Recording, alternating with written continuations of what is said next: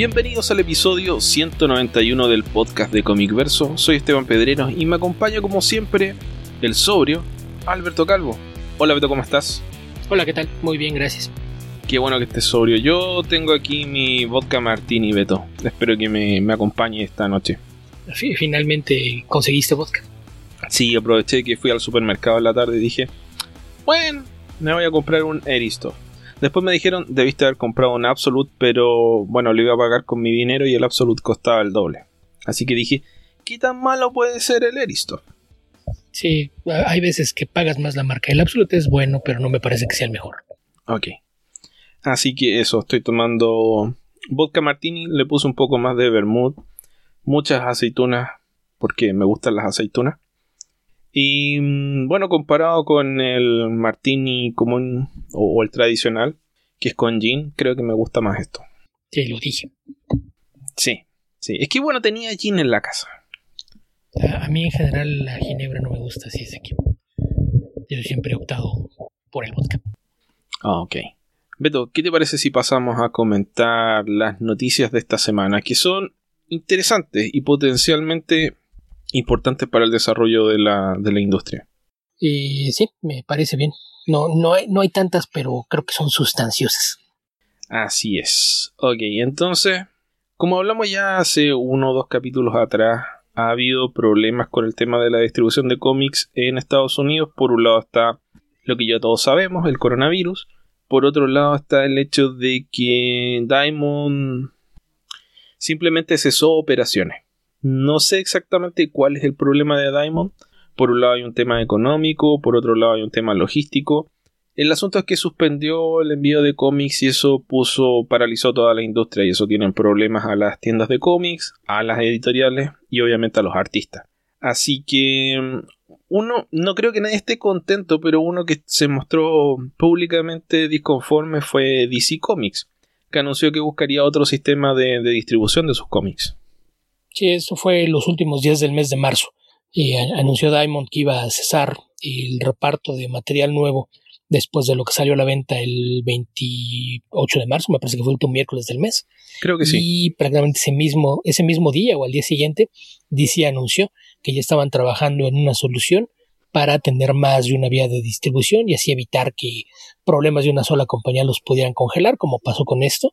Y todo esto pues había quedado en pues a ver qué, es lo que pretenden, no, no sabíamos nada y el viernes pues se dieron eh, noticias de, rebote, ¿no? Porque todo esto fue porque se hicieron públicas dos cartas que recibieron los dueños de tiendas y eh, en uno de los casos también y gente de las editoriales. Primero fue muy temprano y aparentemente la, la compañía que, que, controla Diamond, que es eh, Industries, de los dueños de, de, esta distribuidora, enviaron un correo para informarle a sus clientes que estaban analizando la situación, revisando las condiciones y que sus planes eran poder retomar todas sus actividades para redistribuir nuevamente los cómics y mercancía relacionada en la segunda mitad del mes de mayo. Tenían pensado empezar a, a ver las, las opciones para en algún momento a mediados o finales de ese mes poder retomar actividades y yo creo que no tenía ni una hora que habían empezado a circular las notas con ese aviso cuando pues se, se filtró que muchas de las tiendas de, de cómics recibieron una carta de, de, DC en la que les informaban que ellos pensaban retomar el reparto de, de cómics nuevos a las tiendas a partir del día 27 de abril. Y para esto mm. anunciaron que tenían ya un, un trato con dos nuevas distribuidoras y información de contacto para que, se pusieran eh, en, contacto justamente con estas empresas para ver de, qué forma les iban a hacer llegar los cómics. Esto considerando todavía que hay muchos estados en, la Unión Americana donde los negocios están cerrados. Hay algunos que, que de plano no, no están operando, hay otros que están realizando solamente operaciones de manera virtual. Es decir, hay, hay gente en la tienda, pero no puedes ir a comprar en ella y tienes que ya sea hacer un pedido y te lo entregan en, en la calle sin, sin, que tengas que entrar a su local o bien eh, puedes comprar y que te lo envíen por correo en algunas partes. Es como, es como ir a comprar alcohol de madrugada, Beto. Lo meten en una caja, en un cajón, cajón sale hacia afuera, retiras tu alcohol y te va Sí, la, la diferencia es que aquí tienes que hablar para decir qué alcohol es el que vas a pasar a recoger. Ah, bueno, pero cuando vas a la botillería también tienes que decir quiero tal cerveza, etcétera, pasar poner el dinero en la caja, empujarlo hacia adentro y de vuelta la caja sale con tu con tu compra. No, no, pero acá acá tienes que haber hablado por teléfono o enviado un correo ah, ya, para decirles voy a creer esto y voy a ir tal día. Y ya te dicen, ah, puedes pasar de tal hora a tal hora, o te asignan un horario.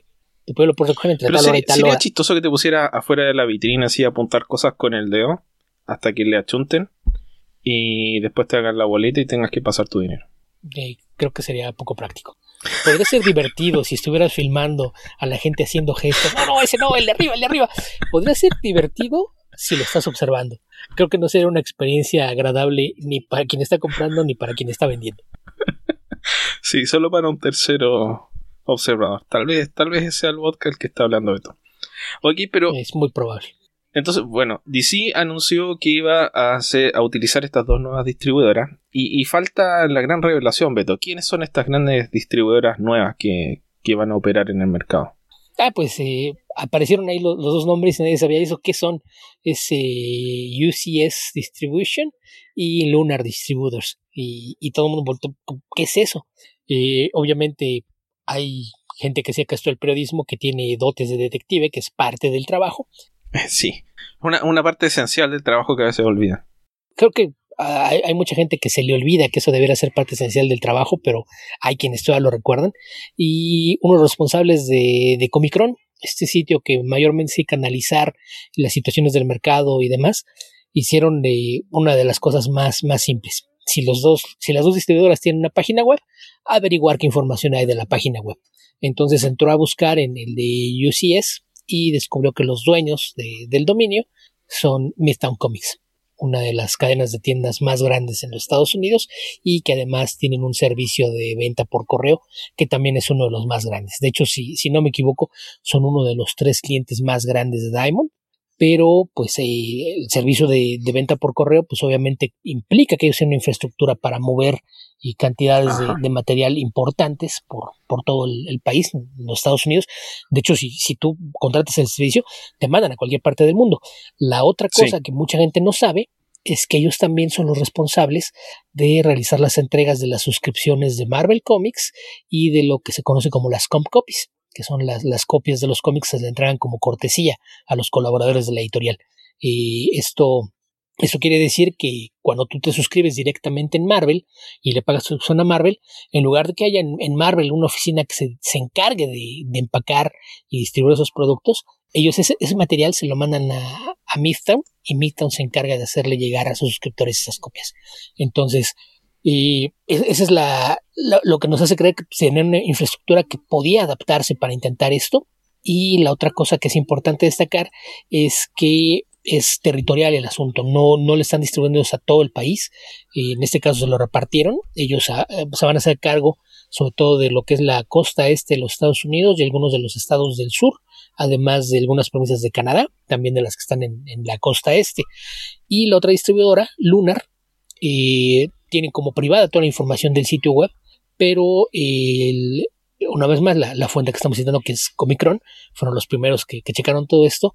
Ellos lo que decían es que lo único que encontraron es que tenía su sede en Indiana, que es el, lugar donde se encuentran las oficinas centrales de otro servicio de venta de cómics por correos, que es eh, DCBS que es eh, Discount Comic Book Service, que es eh, igual una, un servicio que tú te suscribes, pagas tus cosas por correo, te van juntando tus paquetes y te los van mandando de, forma constante. Entonces, las dos alternativas a las que recurrió DC son estas dos eh, empresas de, venta por, por, correo, que ahora al parecer se van a convertir en distribuidores directos, al menos para DC. Porque al, al menos hasta ahorita que estamos grabando esto el sábado 18 de abril, estamos hablando de que todo esto se dio el día de ayer. No sabemos todavía si Marvel piensa hacer algo similar, sobre todo considerando que ellos ya tienen una relación con, con Midtown. Podría ser una, una alternativa, pero esto tiene un montón de aristas que hace pensar que no es la mejor solución y hay quien incluso especula que se trata solamente de una solución temporal, que, que DC hizo un trato con ellos, porque por ejemplo el, dominio de, de UCS eh, está registrado solamente por un año. Yo no pensaría que si estás pensando en poner esto como uno de más de tus servicios, pues hubieras pensado en, reservar el dominio por más tiempo, pero, mm. pero no, no sabemos cómo va a evolucionar esto. ¿Tiene sentido recurrir a una empresa que técnicamente probablemente distribuye a más gente que el número de tiendas de cómics que hay en Estados Unidos? Yo imagino que DCB Service tendrá 10.000, 15.000, no sé, 20.000 compradores. Y lo mismo con Midtown, que es mucho más que la cantidad de tiendas que existen. Por supuesto que las tiendas encargan un volumen distinto del que puede encargar una persona, pero eh, en esencia la logística es similar. Entonces, la idea de, recurrir a estos servicios que ya tienen una infraestructura armada es mucho más sencilla que tratar de, contratar a una empresa que no se encarga de distribución de cómics. Tendría que aprender todo el negocio de cero o, simplemente crear una empresa también desde cero. Por ahí tiene sentido haber, haber eh, contactado a estas empresas. El otro punto de que lo pusiste en tu artículo en Comic Verso es que tanto Midtown como DCB Service son clientes de Diamond. Y obviamente que a Diamond que le acerruchen el piso de esta manera, que le destruyan el negocio del que han sido eh, dueños absolutos por ¿cuánto Beto? ¿20 años? ¿Poco más de 20, años? Hace 20 años que desapareció, que mejor dicho, hace 20 años que Diamond compró a su último competidor y desde entonces no ha habido otro distribuidor de... Eh, no, Capital fue unos pocos años antes, Capital fue a mediados de los 90 y había otra que era más regional, no, no distribuía todo Estados Unidos. y la probablemente era Pacific. El, caso es mm. que a las dos las compraron en, a finales de los años 90, mediados finales, y se convirtieron en, la única distribuidora. Sí, en un lapso de menos de cinco años se hicieron de, todas las empresas que les hacían la competencia. Entonces hace más de 20 años que no había otro distribuidor de cómics. Ahora por primera vez empresas que no sean Diamond van a, a encargarse de hacerlo llegar a las tiendas. Pero la otra parte que mencioné es que eso no tiene muy contentos a todos los dueños de tiendas, porque para fines prácticos estos servicios de venta por correo son su competencia. Y además de que como son cervezas tan grandes, tienen un descuento superior al que reciben muchas de las tiendas y esto es lo que les permite a veces ofrecer esa clase de descuentos al consumidor. Entonces hay muchos lectores de cómic que prefieren suscribirse a uno de estos eh, servicios que acudir a la tienda que está en su localidad. Entonces, de repente descubrir que una de las más grandes amenazas a tu negocio es quien se va a encargar de distribuirte, creo que definitivamente no le cayó en gracia a mucha gente. Sí, bueno, por ejemplo, DCB Service, que lo he utilizado y lo recomiendo para quienes eh, les interese, em, ofrece de plano, o sea, por lo bajo, un descuento para Marvel y DC e IME. A ver, para las 5 editoriales más grandes de 35% sobre el precio de portada de cualquier cómic. Y en algunos casos ofrecen descuentos de 40, 45 y hasta 50% para algunos cómics que están promocionando, generalmente para algún número 1, algún tomo llamativo. Y si vives en Estados Unidos, Canadá, Estados Unidos y Canadá creo que, y encargas más de 50 dólares mensuales, el envío es gratuito. Entonces si tú eres un, un comprador y gastas 50 dólares en cómics, tus 50 dólares te alcanzan para muchos más cómics gastándolos en DCB Service que yendo a una, a una tienda de cómics. Y si no te gustan las tiendas de cómics como a mí, eso es un muy buen, eh, una muy buena alternativa. Em, yo creo que... Ah, es difícil opinar acá, creo que no, nos vendría bien tener algún eh, dueño de tienda para que diga algo. Pero creo que de momento es, eh, es lo que hay. Porque tal vez las tiendas grandes puedan decir, mm, no me gusta, mejor no. Y esperar hasta que Diamond se ponga de pie. Y a todo esto, el comunicado de Diamond dice tentativamente segunda quincena de mayo, fines de mayo, pero en una de esas tal vez no. DC está en estos momentos asegurando que a través de estas dos distribuidoras va a distribuir la última semana de abril. No está diciendo en una de esas, está diciendo lo vamos a hacer. Puede que sea mentira, no lo sabemos pero el hecho de que tengas una fecha cierta y no un mm, sí, en una de esas tal vez sí podemos, es, eh, como negocio a mí me dejaría mucho más tranquilo esa alternativa que la otra de sí, tal vez y en una de esas nos va mal y les decimos mm, tampoco les vamos a poder pagar porque recordemos que Diamond eh, retuvo los pagos de, de, los cómics, así que es, es, bien complicado el tema. Yo creo que para las... Eh, tiendas pequeñas es muy probable que no les quede más alternativa que vender lo que sea que les eh, ofrezcan estas dos distribuidoras, aunque sea solo material DC. Y si empieza a aparecer el material DC, Marvel probablemente va a tener que decir o, sacar su distribuidor propio o unirse, subirse al, tren. Sí, sí, ese es un problema. Por otro lado, algo que se ha especulado es que podrían buscar que las distribuidoras de libros eh, se sumaran a esto e incluyeran algunas tiendas de cómics en su padrón de clientes, que es una posibilidad que también eh, habría que, destacar como, como viable, aunque quizás no, no sea algo tan viable que quienes están acostumbrados a realizar cierta cantidad de envíos pretendan ahora hacer también entregas semanales de, material periódico, que no es lo, que siempre mueven. Entonces sí es algo que, va a tener que, recibir ajustes. Y como mencionas de Marvel, no ha habido respuesta, todavía no sabemos si, si van a hacer algo similar, si, si van a buscar asociarse con alguien más, si van a recurrir a estas mismas empresas o lo que sea. El caso es que. Yo imagino que en este momento Marvel y DC tienen que estar hablando como malos de la cabeza. Yo creo que va a ser un, fin de semana activo para esas dos empresas. Sí, seguramente. Porque si, si la idea es que eso funcione, la mejor forma de consolidarlo es eh, sumar esfuerzos por ese lado. Entonces, la, forma más fácil de hacer que, que la industria retome el, ritmo es buscando formas conjuntas de, trabajar y hacer que las cosas se funcionen de una u otra manera. Y no sé si sea la mejor solución, pero de momento es la única que se les ocurrió y es eh, rápida. Por otro lado, creo que también y otra cosa que, va a cambiar es que pone fin al monopolio de, Diamond, que por donde quiera que lo veas es algo positivo. Y independientemente de si estas dos empresas se mantienen o aparecen nuevas o se consolida alguna eh, alianza por ahí de, otro tipo, y el poderío que tenía Diamond y el control que tenía sobre la industria y llega a su fin. Eso, eso es un hecho.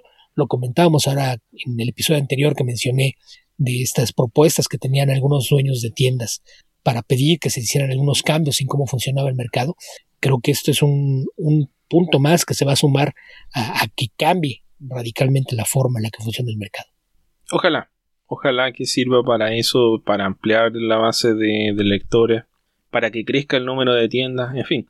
Yo creo que las tiendas de cómics, a pesar de que sea un, negocio decreciente, tienen como ventaja ser un lugar, como un santuario de cómics.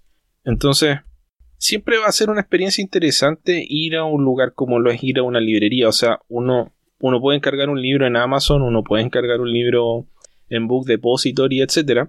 Pero eso no le quita interés al, al hecho de ir a una librería en algún momento.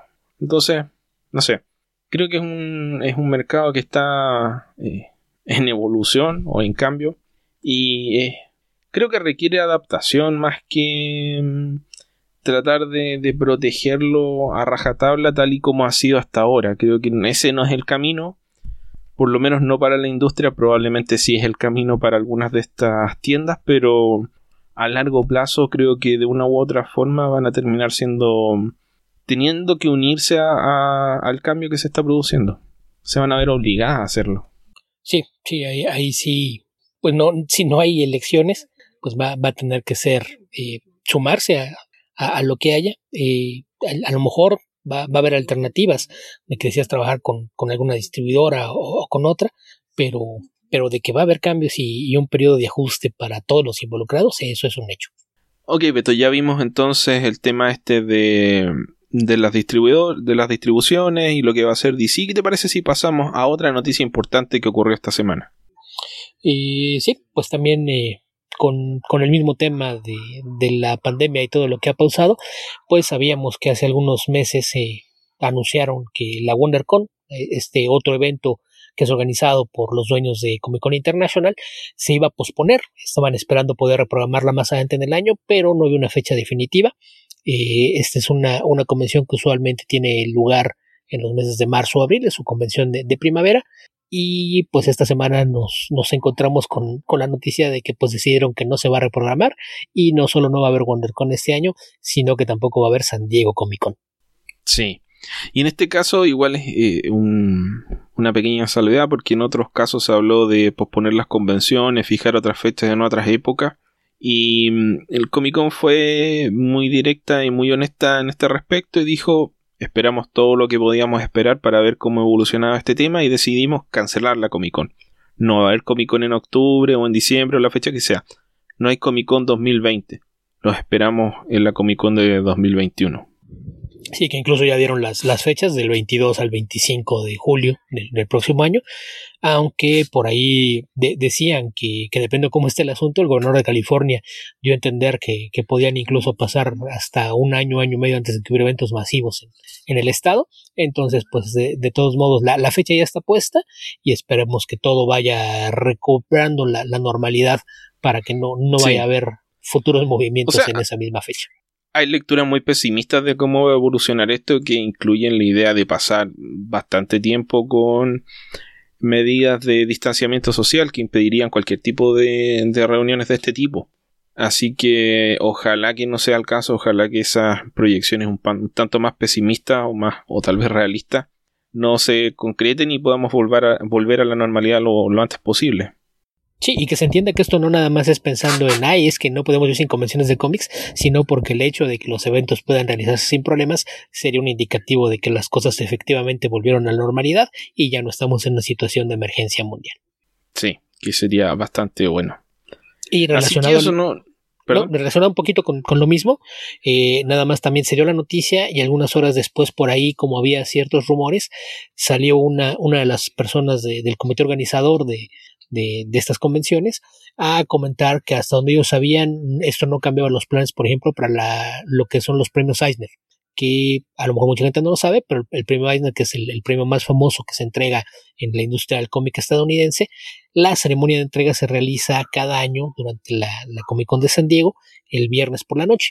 Entonces, eh, la idea es que el jurado sigue trabajando en la lista, que usualmente la lista de nominados aparece a finales de abril o principios de mayo, en teoría eso va, va a salir de forma normal y van a realizar las, las votaciones como se hace normalmente en el sitio en línea donde todos los eh, miembros profesionales de la industria que están registrados pueden ir y votar y eventualmente se publicará la, lista de ganadores. Lo que no va a haber va a ser una ceremonia de entrega en, forma que es algo que, ya pasó con otros premios, ¿no? En estos días eh, justamente se, se, acaban de entregar los, los premios eh, Bram Stoker de la Asociación de Escritores de Horror y aparecen las nominaciones a, los Hugo y la idea básicamente es esa, que, que todos estos eh, eventos eh, que normalmente son los que apoyan estos premios eh, literarios, en este caso de cómics, no va a haber esos eventos, pero los premios se, van a, a otorgar de, de, alguna forma, en, probablemente nada más con el anuncio oficial de la lista de ganadores y los premios físicos pues seguramente se, se entregarán en cuanto sea posible. Sí. O los mandarán por correo para que queden fuera de la casa, luego los, los desinfecten y los reciban pro, como corresponden los autores. Probablemente. Algo así. Ok, Beto, ¿qué te parece si pasamos a la siguiente noticia? Me parece bien. ¿Qué tienes por allá? Eh, Netflix está anunciando y anunciando series nuevas y una que acaba de anunciar que compró los derechos para desarrollarlo como serie es Sweet Tooth, este cómic hecho por Jeff Lemire, publicado por Vertigo hace ya 7-8 años y que en este caso cuenta con, como productor ejecutivo con eh, Robert Downey Jr. y su esposa. Así que se ordenó el piloto, ah, previamente se había hecho en Hulu, ahora se va a hacer por Netflix y probablemente vamos a tener esta serie dentro de, no sé, uno o dos años más. Recordemos que esto del coronavirus ha, retrasado las producciones televisivas y cinematográficas por razones obvias. Sí, en, general, ¿no? Hubo eh, muchas producciones que, que pausaron, eh, algunas ya estaban en trabajos de postproducción, esas siguen adelante. Por ahí de repente aparecen notas que te dicen que hay gente ya trabajando incluso en temporadas posteriores de series que no se han estrenado. Por ejemplo, sabemos que va a haber una serie live action de, de Cowboy Bebop, inspirada en, en, la famosa animación japonesa, y con John Cho como protagonista y ellos habían pausado antes de, la pandemia debido a, que se lastimó en, en el de filmación John Cho y dijeron que iban a parar unas seis o siete semanas. Se vino la pandemia, entonces la pausa se hizo más larga, pero por ahí apareció el productor ejecutivo a decir que ellos ya están trabajando en los guiones de la segunda temporada, muy quitados de la pena, entonces, eh, pues sin, sin querer al parecer estando a entender que la serie está preaprobada para más de una temporada. Y no, no sé si eso sea, sea, cierto o es nada más que él tiene la esperanza de que así sea, le tiene esa confianza a su producto y que considera que van a, a poder seguir adelante. Hay series que, que ya estaban en, en, postproducción, por ejemplo The Voice, creo que no han terminado, pero ya tienen y capítulos filmados, ya, ya, empezaron incluso la labor de promoción, ya filtrando fotos de, del set y demás, pero, pero pues sí, sí es interesante que siga habiendo eh, esta aparición de, productos basados en cómic a través de, de distintos medios de entretenimiento. Sí, y en teoría, o el rumor es que Netflix ordenó la serie en directo. Lo mismo que hizo con eh, Locan Key. En, lugar de ordenar el piloto y ver qué tal anda y hacer el focus group, no, ordenó la serie. Sí, es algo que hacen con mucho material, ¿no? Es, eh, con ellos es al contrario, con ellos es más raro que, de algo ordenen un piloto antes de, dar los verdes. Generalmente ordenan directamente a la producción de la serie, a diferencia de las canas de televisión que muy rara vez operan así. Sí, sí. Tal vez no sea el mejor, la mejor política, pero bueno. Al parecer les está funcionando. ¿Qué otra noticia tenemos, Beto? Pues ahora que mencionaste el streaming, y eh, a principios de, la semana nos encontramos con la noticia de que Boom firmó también un, acuerdo de eh, lo que se llama First View, que básicamente es que todas sus propiedades, antes de, poder eh, ser adaptadas como una serie, y pues tienen ya un, acuerdo para que Netflix sea el primero que, que, vea si una serie es viable. Netflix tendría que decir, no, esto no me interesa, jamás pienso hacer nada con esto, para que estas series puedan ser negociadas con alguien más. Entonces, básicamente esto quiere decir que existe un interés de Netflix en llevar a la pantalla algunas eh, series publicadas actualmente por Boom y eh, también quiere decir que si alguna de ellas llega a concretarse, lo más probable es que la vamos a ver a través de Netflix. Yo también en la semana publiqué algo por ahí en, el sitio y al respecto, porque un detalle importante aquí es que esta clase de, tratos que firman algunas editoriales así de hablar de todo el catálogo no son raros, eh, salvo porque en este caso la mitad de los títulos o más de la mitad de los títulos que publica Boom son propiedad de los autores. Entonces, en teoría, no, no tendrían que ser parte de este trato, pero pues en, en este caso no es así. Resulta que los contratos que, que firma Boom le, le otorgan esta, eh, esta potencial papel de, no, no sé decirlos como agentes intermediarios, son los responsables de, que algunos de estos cómics lleguen a otros medios, no solo a, cine o televisión, si se llegan a dar eh, contratos para videojuegos, juegos de mesa, lo que sea, también son negociados directamente por WOM y no por los autores, lo cual pues es, es algo que, que, llama la atención, por ahí yo veo varios autores que se manifestaron al respecto, diciendo que pues estaba muy, muy bien el asunto, pero que tal vez era hora de pensar que, que, los autores debían ya tener un poquito más de control sobre esa clase de cosas.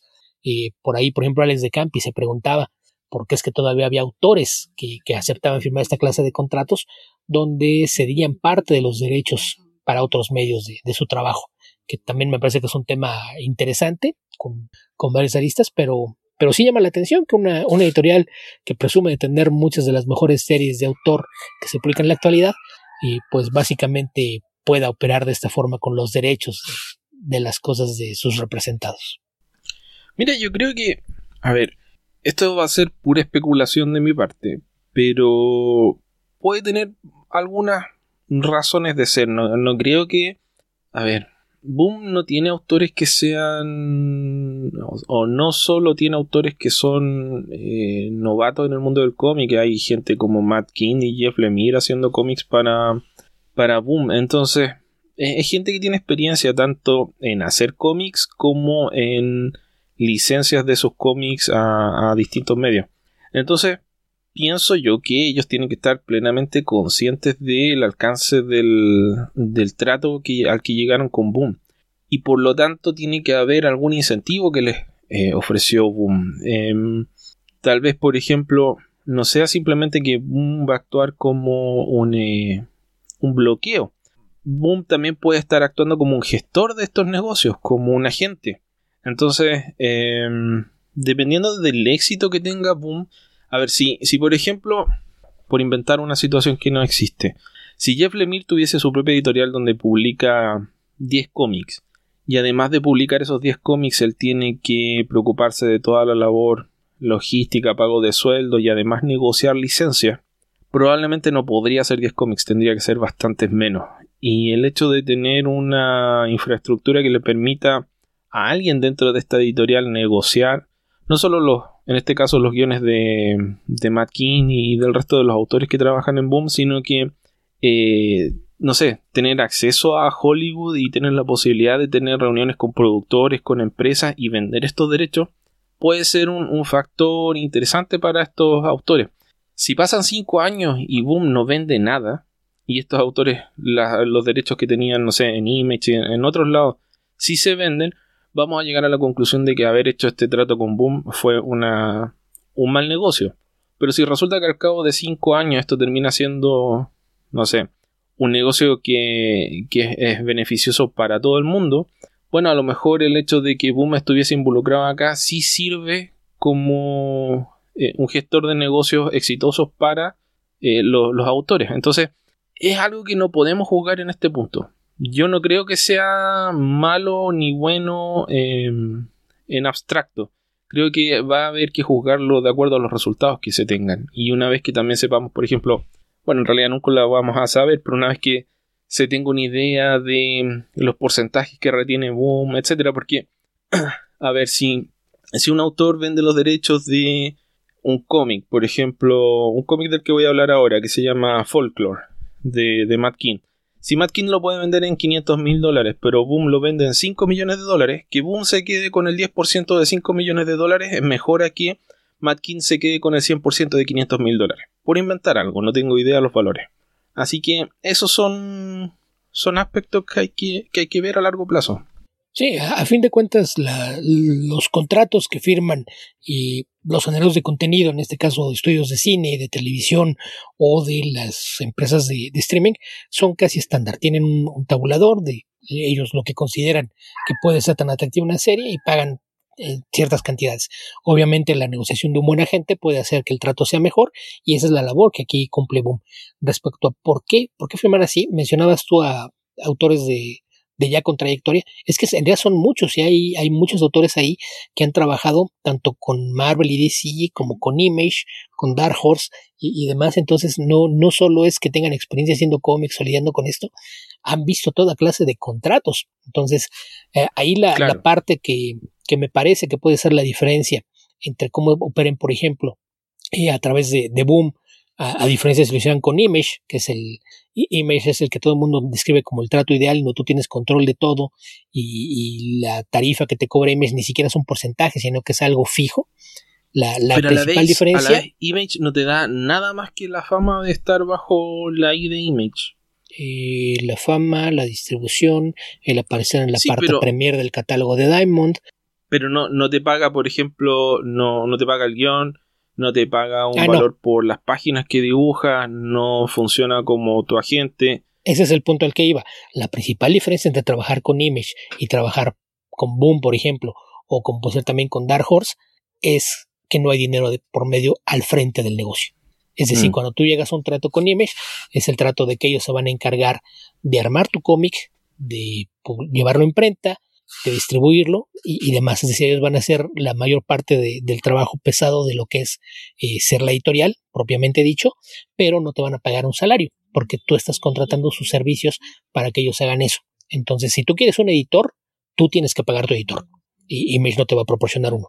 Y entonces, eh, Image es un trato muy bueno cuando tú tienes los fondos suficientes para pagar y los salarios de tu equipo creativo. Estaba hablando, por ejemplo, en el caso de, que una serie sea propiedad del escritor y el dibujante. Ellos dos son los socios, son los que son los dueños de la propiedad intelectual, pero ellos tienen que pagar el sueldo de, si lo hay, un entintador, un colorista, un rotulista y un editor. Ellos se encargan de pagar esos sueldos y ellos le entregan el material ya terminado a Image. Y ellos no van a ver nada de ese dinero que invirtieron hasta que no hayan pasado algunos meses de que empezaron a vender el cómic. Entonces, eh, ese es el, asunto con Image. Image es una gran opción si tú tienes eh, los medios para sobrevivir mientras tu cómic es completado y se vende y empieza a generar ingresos. Antes de eso, no, no ves un quinto de por medio. Si firmas un trato como esos con Boom, también. Sí, si firmas un trato como esos con Boom, eh, Boom acepta, se firman los contratos y Boom por cada número que tú entregas te paga lo que sería el salario y, igual me imagino que varían mucho los contratos, tú lo puedes negociar, a lo mejor yo soy el, dueño de la propiedad como escritor y a lo mejor yo no voy a incluir en el trato, no me vas a pagar a mí, pero Boom se va a encargar de pagar los sueldos del dibujante, el entintador, el rotulista, el editor y toda la demás gente que esté involucrada en la, producción. Ellos van a asumir todos esos costos al principio y una vez que empiezan a generar ese mm. dinero, todo eso te lo van restando de lo que te corresponde a ti como propietario de, la, del cómico o la novela gráfica que presentaste. Entonces yo creo que esa puede ser la principal razón para que quienes han tenido incluso experiencia ya trabajando con Image, saben cómo funciona, decidan en algunos casos eh, operar de esta manera, porque a lo mejor tú como escritor, eh, a lo mejor si tienes varios proyectos alineados, que esa es la ventaja que tiene un, escritor o un dibujante, es que puede estar trabajando en varias cosas a la vez. El dibujante no, el dibujante tiene que comprometerse con un proyecto a la vez. Entonces muchas veces que le pidas a un dibujante, ven a hacer esto conmigo, pero en seis meses no vas a ver un solo centavo, puede ser un, problema en, muchos casos, ¿no? Habrá quienes tengan eh, la capacidad económica de aguantar unos meses sin, sin, cobrar dinero, pero no es un caso general. Entonces yo creo que por ahí puede ir el asunto. A lo mejor eh, esta idea de vamos a lanzar un cómic, si es nuestro, lo que sea, y, no pensar en, los beneficios que te puede traer cuando esto vaya a dar otro medio, sino pensar en la forma inmediata, cómo vas a resolver el problema de que todo el mundo tiene que comer de esto y de ser posible antes de que salga y mientras está saliendo. Sí, o sea, el tema con Image, y, ya, bueno, creo que ya lo, explicamos bien, pero para dejarlo bien claro es que si eres un autor famoso o no tan famoso y vendes eh, tu cómic en Image y sacas, no sé, 30.000 copias, digamos el caso de Saga. Saga es un cómic que cada número vendía algo así como 30.000, 40.000 copias y además los trade paperbacks estaban dentro de los más vendidos. Era una máquina de hacer plata. Pero tienes otros casos donde los cómics no generan ese interés, venden 5.000 copias, venden menos, los trade paperbacks no venden bien. Y si te toca estar dentro de ese rango de ventas, si tus cómics venden menos de 5.000 copias, es probable que no estés recuperando la inversión. Entonces, tener una editorial que sí te paga, por, que le paga por lo menos a tu dibujante, eh, y que no tienes tú que hacerte cargo de, digamos, no es, el, no es uno o parte del equipo creativo el que, el que eh, se somete a, al estrés económico de no saber si, si va a poder, eh, no sé, mantener su casa en los próximos meses. Es, un alivio bastante grande a la hora de desarrollar un trabajo donde además los derechos son tuyos. Entonces, pienso que es, tal vez em, tal vez no sea tan malo como se ve, pero eso está sujeto a lo que pase puede terminar siendo terrible o puede ser muy bueno. Va a depender. O sea, ¿qué, es lo que provocó en el fondo uno de los grandes problemas que tenía Vértigo antes de que lo mataran? Era la gran dificultad que había para vender derechos. Tenías estas series que e, eran no era muy difícil imaginar que iba a haber interés por adaptarlas al cine o a la televisión y generar mucho dinero para sus autores y hay varias propiedades que se desarrollan que no son tan famosas pero que también son interesantes. Y finalmente se, se metían en un eh, en el ¿cómo se dice Beto? el development hell. El, infierno de, del desarrollo de la serie que es esta situación donde eh, tu producto nunca eh, aparece nunca se vende. Pasan años 10 15 años y la serie nunca se transforma en una película en una serie de televisión que en el caso de Vertigo era un, poquito distinto. Sí, pero ahí es que aquí hay que ver un poquito la, historia de cómo surge Vértigo. Originalmente Vértigo surge para hacer cómics de, dirigidos a un público maduro, pero todos los títulos originales de Vértigo eran propiedad de DC. No había cómic de autor. Entonces son, son series que tú ubicas con los autores. Incluso mucha gente piensa en, series de Vértigo y cuando estás hablando de que las más famosas partieron antes de que existiera el sello. Estoy pensando, por ejemplo, en, en Swamp Thing, en Sandman, en Hellblazer, que las series ya llevaban varios números publicados, ya tenían algunos años en el mercado, antes de que siquiera se creara Vertigo. Y sin embargo son las que todo el mundo identifica con ello. Entonces, cuando se hicieron todos los contratos de, trabajo de la gente que trabajaba en, estos cómics, en ningún momento se pensó en poner cláusulas que, tuvieran que ver con el control de derechos para otros medios porque no son propiedad suya. Es por eso que mucha gente decía a Neil Gaiman, ¿por qué no hay una película de Death? ¿Por qué no hay una película de Sandman? Porque no estaba en manos de, Neil Gaiman. Son personajes de DC y ellos los pueden manejar como ellos quieran. Y el otro problema es que una vez que empieza a haber eh, cómics de autor, todos los derechos de medios de cualquier cosa publicada por Vértigo, sin importar que sean cómics de autor, tenían que ser procesados a través de la infraestructura de Warner y DC. Esto quiere decir que sí. todas las propiedades básicamente solamente eran revisadas por Warner. Porque si tú eres, por ejemplo, eh, por poner ejemplos de compañías, eh, Columbia o lo que Sony o, Disney, si tú quieres adquirir una propiedad para adaptar y, llevarlo a otro medio, no se la vas a ir a comprar a tu competencia. Buscas otras opciones porque sabes que tu competencia te va a querer pedir un precio más alto, va a tratar de negociar para enlodarte las cosas y complicarlo. Entonces, ese era uno de los problemas que tenía Vértigo, que aun si el cómic fuera propiedad del autor, que en el caso de Preacher aparte me parece que son derechos compartidos, hay por ahí algo, un, trato medio extraño, que, es casi casi como que lo firmaste que a perpetuidad te van a publicar ellos. Y... Pero tenemos, por ejemplo, otra serie, por, por hacer ejemplo ya saliéndonos de, eso, eh, Fables, que podría haber sido una serie o Scalp, hay, o FBP, hay muchas series de Vértigo que podrían haber sido adaptadas y que eh, por estar en Vértigo tuvieron menos eh, posibilidades de ser adaptadas a, televisión o a cine. lo que realmente suena idiota, porque uno pensaría que Warner le gustaría utilizar su, su propia biblioteca de, de propiedades para adaptarlas al cine y competir con las otras empresas, pero no. Warner es, eh, una bolsa de gatos, al parecer. Pero bueno, eso a ejemplo, solo a efectos de, decir que em, se dan situaciones donde una editorial em, no te proporciona las facilidades para eh, hacer estos segundos o terceros negocios que siempre que pueden resultar mucho más lucrativos que el cómic, o, eh, siendo honesto, van a ser más lucrativos que un cómic.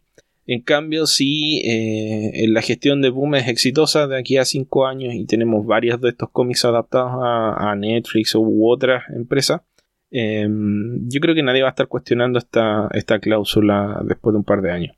Si pasan 5 años y ninguno de ellos ha llegado a ninguna parte, sí. Eso depende porque también la diferencia es que si tú vendes tu, serie como el propietario de la misma, generalmente pides ser uno de o consultor creativo o productor ejecutivo o ambas. Y cuando el, trato es así por medio de una empresa, la empresa es la que tiene ese control. Entonces, en este caso, los que van a aparecer como productores ejecutivos de, de cualquier cosa que se adapte, van a ser los ejecutivos de Boom.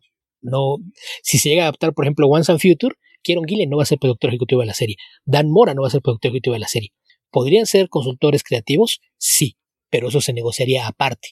Entonces puedes tener el caso de que se adapten estas series sin que haya ninguna participación de la gente detrás de la historia original. Por ejemplo, sabemos que, en el caso de Gabriel Rodríguez y Joe Hill, ellos tienen una participación detrás de, lo que se ha hecho con Locan Key, pero eso fue porque el trato lo negociaron por su cuenta, no a través de Boom. Entonces, ese es el otro punto que más allá de, que sea la labor como agentes o, gestores de, parte de Boom, eh, más que un intermediario se convierten en, el, en la única vía por donde pasan las cosas, porque eso puede cortar por completo la participación del autor. Pero puede que te interese o puede que no. Sí, sí, o sea, ahí ya es caso a caso. Por ejemplo, tienes tiene el caso de Rick Remender, que eh, él quería estar involucrado en la serie, o Robert Kickman, y tienes otros casos de gente que no, que, no sé, Greg Ruca no creo que haya tenido dificultades para haber exigido a él ser, por ejemplo, estar en la, no sé, en la sala de escritores o el consultor productivo, o sea, productor, eh, productor ejecutivo o consultor de, de Stomptown. Y hasta donde yo sé, no lo es y no está ahí. Y tal vez a, a Greg Ruca no le interesa. Puede ser, no, no lo sabemos realmente. Sí, sí, eh, pero insisto, ahí es caso a caso. La cosa es que acá, al haber firmado el, contrato con Boom, es lavarte las manos, ya si tú tenías interés en tener esa clase de participación, es algo que ya está completamente fuera de, la cuestión. Fuera de tu mano. Si ya no hay forma, firmaste ese trato, ya no hay forma de que autores que son, yo imagino que están plenamente conscientes de eso. No, no creo que les haya llegado así de sorpresa. Sí, sí, o sea, a fin de cuentas lees el contrato y si alguien le tomó por sorpresa, pues hizo mal por firmar el contrato sin entenderlo del todo. Sí, y como digo, si fuese Perico los Palotes, yo podría pensar si lo engañaron, pero tratándose de Matt King, Jeff Lemire, mmm, Kieron Gillen, James no, Ford, sí. Eh, o sea, sí hay muchos autores ya con trayectoria de eh, sí, 10, ya están 15, 20 Es difícil pensar que, les van a pasar gato por libre. Puede ser, pero lo vería, me sorprendería mucho. Yo lo, que más, más creo es que la, diferencia para aceptar esa clase de tratos es la posibilidad de poder pagarle a tu equipo al, momento. Que cada vez que entregan un cómic reciban ese ensayo. Yo creo que ese es el, punto que es el, que se convierte en el factor decisivo en, en esos casos. Sí. Y si resulta que tienes confianza en el equipo ejecutivo de Boom y no sé, em, la persona que va a, estar, a cargo de negociar estos contratos con las empresas, una persona de tu confianza, bueno, tal vez sea eh, algo que a ti te interesa que lo haga otra persona y no tener que estar preocupado de eso tú mismo. Sí, sí, insisto, es que algo que puede variar de caso a caso. Así es. Ok, Beto, creo que ya especulamos suficiente sobre este tema. No sé si nos queda alguna otra noticia. Y pues en general creo que no. Había una más local de, algo que pasó por allá con un organizador de convenciones en, el Cono Sur. No, no sé si quieras comentar algo. Mira, no, no es exactamente un organizador de convenciones. Entiendo que es un organizador de actividades y yo lo vi un par de veces en Chile que es Diego París, que está asociado, a ver, yo no sé exactamente porque no, no, no he encontrado información fidedigna donde alguien diga, mira, este era el rol que tenía esta persona en tal actividad. Pero yo lo vi en actividades donde vino, por ejemplo, Eduardo Rizzo a Chile. O en la FIC Santiago, cuando vino Andrés Acorsi, vino. Bueno, Andrés Acorsi no vino como invitado, pero vino como. Vino como, como expositor. Y lo vi en la Crack Bang Boom. Y sé que estaba. Trabajaba en la Crack Bang Boom y debe haber tenido algún rol dentro de la producción del evento. Él fue acusado de mm, abuso de menores, de em, engañar a una menor de edad, cosplayer, em, decirle que iba a participar en una película, que tenía que hacer esto, lo otro, lleven a mi departamento, yo te voy a ayudar, qué sé yo. Todo esto era un supuestamente un invento para aprovecharse de ella y luego de que esta, esta chica hizo esta denuncia aparecieron denuncias de otras chicas que habían, habrían sido víctimas de lo mismo. Y producto de esto, la Crack Bam Boom decidió de, eh, despedir a, Diego París, terminar su relación con Diego París. Así que hasta el momento es noticia en desarrollo. Esto eventualmente lo va a investigar la justicia argentina y me imagino que dentro de lo que está pasando actualmente, que todos sabemos, va a ser una nota al pie de los noticieros. Pero de momento es otra situación más de abuso de menores en el cómic que sigue sumando eh, perpetradores y víctimas, lamentablemente. Pues sí, lamentablemente es algo que, se ha dado en varias partes del mundo, con, gente de distintas áreas relacionadas con este medio, pero pues ahí está, y pues afortunadamente en este caso y la, la convención actúa de la forma más responsable y mientras se resuelve si hay una responsabilidad criminal o no detrás de esos actos, pues ya se desligaron completamente de él. Sí, sí, e, es lo más sano, pecar de... De precavido. Sí, pecar de, exceso de, prudencia y tal vez incluso hacerse parte de, estas acusaciones si cabe hacerlo, facilitar toda la información que sea posible facilitar. Y ojalá que no haya más gente involucrada en este tema. Em, pero sí, eh, en fin. Es, una situación lamentable que ya hemos comentado muchas veces en este podcast y que esperamos, bueno, los terminen de atrapar en algún momento. Pero creo que eso va a pasar cuando se acabe la civilización. Muy probablemente. Ok, Beto. Creo que terminamos con las noticias de esta semana. ¿Qué te parece si pasamos a leer las preguntas que nos llegaron a través de Twitter? En Facebook no hay nada. En Facebook no hay nada. ¿Por qué sospecho que la gente no nos pela en Facebook? Creo que tal vez sea porque me limito a publicar que apareció un nuevo episodio en Facebook y nada más. Tal vez debiéramos armar algo así como un grupo de discusión. No sé si les interesaría participar. Mándenos un mensaje. Díganos. Queremos un grupo de discusión en Facebook. Si lo quieren armar, lo hacemos. Nos van a pedir un grupo de WhatsApp. No sé si eso sea una buena idea. no, grupo de WhatsApp no, pero podemos armar un grupo de Facebook. No, no, quiero empezar a recibir. Y a, a, los que nos caigan bien los invitamos a WhatsApp. Eso podría ser a los patrocinadores como un plus extra. Si tienes, si tienes, ah, sí, es cierto, puede ser, puede ser un incentivo. Si tienes a Patreon, tienes un grupo de WhatsApp. A nuestro grupo de WhatsApp. Cuando lleguemos a los dos mil dólares de auspicio, Beto. Algo así. Sí podría ser.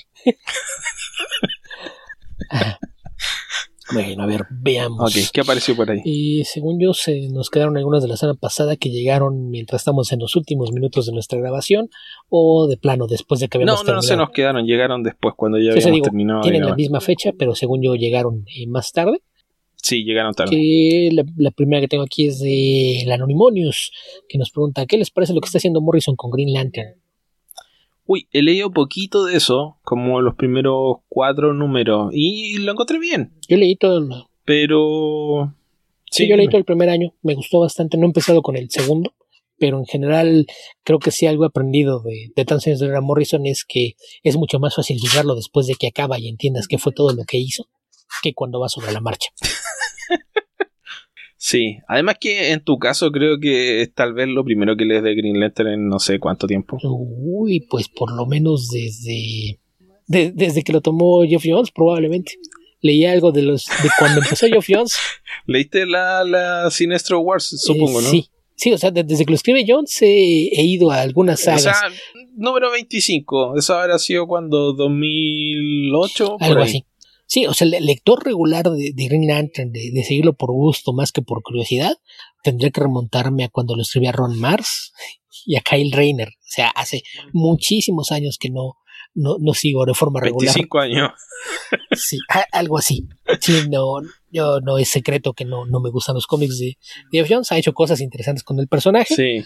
Pero pues ahí sí ha sido de, de ir cuando me dicen esto está bueno. Ah, pues voy y leo esos, pero no, no más pero en general el primer año de, Sí, de- yo- del Green Lantern de Morrison Lector, lector regular de Green Lantern nunca he sido mucho, eh, pero leí, leí parte de Ron Mars, leí parte de Judd Winnick y bueno, leí bastante de Jeff Jones.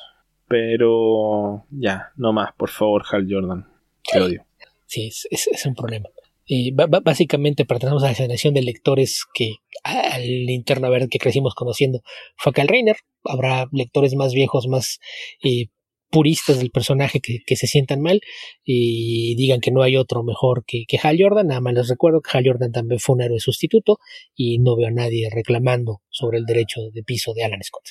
Pero eso o sea, me parece que está bien pero pero no no he leído eh, todo lo, lo, lo que ha hecho no no sé qué tal empezó este este segundo año y habrá que esperar a, a que termine para ver por dónde va pero me gusta que retomó muchos elementos de ciencia ficción de la serie y que se volvió a centrar en el papel de policía intergaláctica que tiene esto y me gusta mucho el trabajo que está haciendo Liam Sharp. Creo que el- el- estas historias de ciencia ficción es donde mejor se, se aprovecha su, su estilo que me parece que en, en cómics de superiores tiende a ser eh, muy depende demasiado del tipo de historia que esté contando y me parece que aquí el, el tener situaciones en el espacio con otras especies este, poder jugar mucho con los fondos y demás creo que es algo que le, le sienta muy bien a Sharp ¿Sabes lo, lo que me recordó este trabajo de Liam Sharp? ¿Qué? Al Something de Steven Bissett. un poco sí es que tiene esta clase de, de estilo con un, un achurado muy finito que, que orienta a tratar de darle un, un realismo distinto y, sí, y tiene esta cosa que también. Ah, y tiene esta cosa que te choca, ¿no? Que, que le da una apariencia realista Sí. al dibujo, pese a que está haciendo cosas fantásticas. Entonces es, sí, sí es algo que, que no, no es un estilo tan similar, pero el efecto final es reminiscente de eso. Sí. Mira, a mí igual Steven, eh, o sea, perdón, eh, Liam Sharp lo encuentro un poco... Creo que una vez que te acostumbras a su dibujo funciona mejor, pero eh, igual choca un poco porque tiene esta tendencia a ser... eh, a distorsionar mucho la, la anatomía de los personajes. Tienden a ser... Tienden a, tienden a tener cabezas chicas. Son como... Son como estat- estatuas griegas, pero con la cabeza un cuarto más chico, algo así cuellos largos, algo, algo extraño tienen.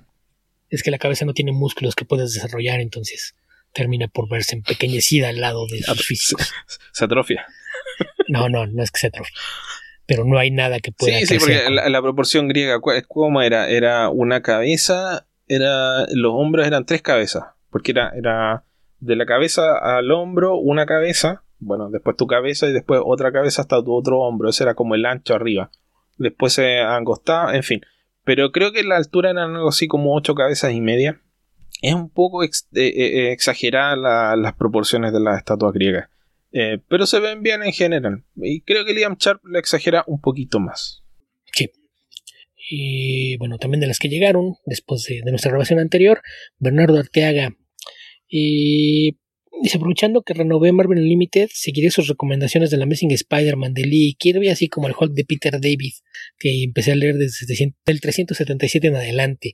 Me interesaría aprender más de los New Mutants, que se me recuerdan para ello. Por ahí ya le respondimos por ahí en, a través de- del mismo Twitter que que pues la, la serie Sí. original. Eh, tú decías que Yo le de- dije que, donde de dibuja- qué estaba hablando, como que Amazing Spider-Man de Lee Kirby.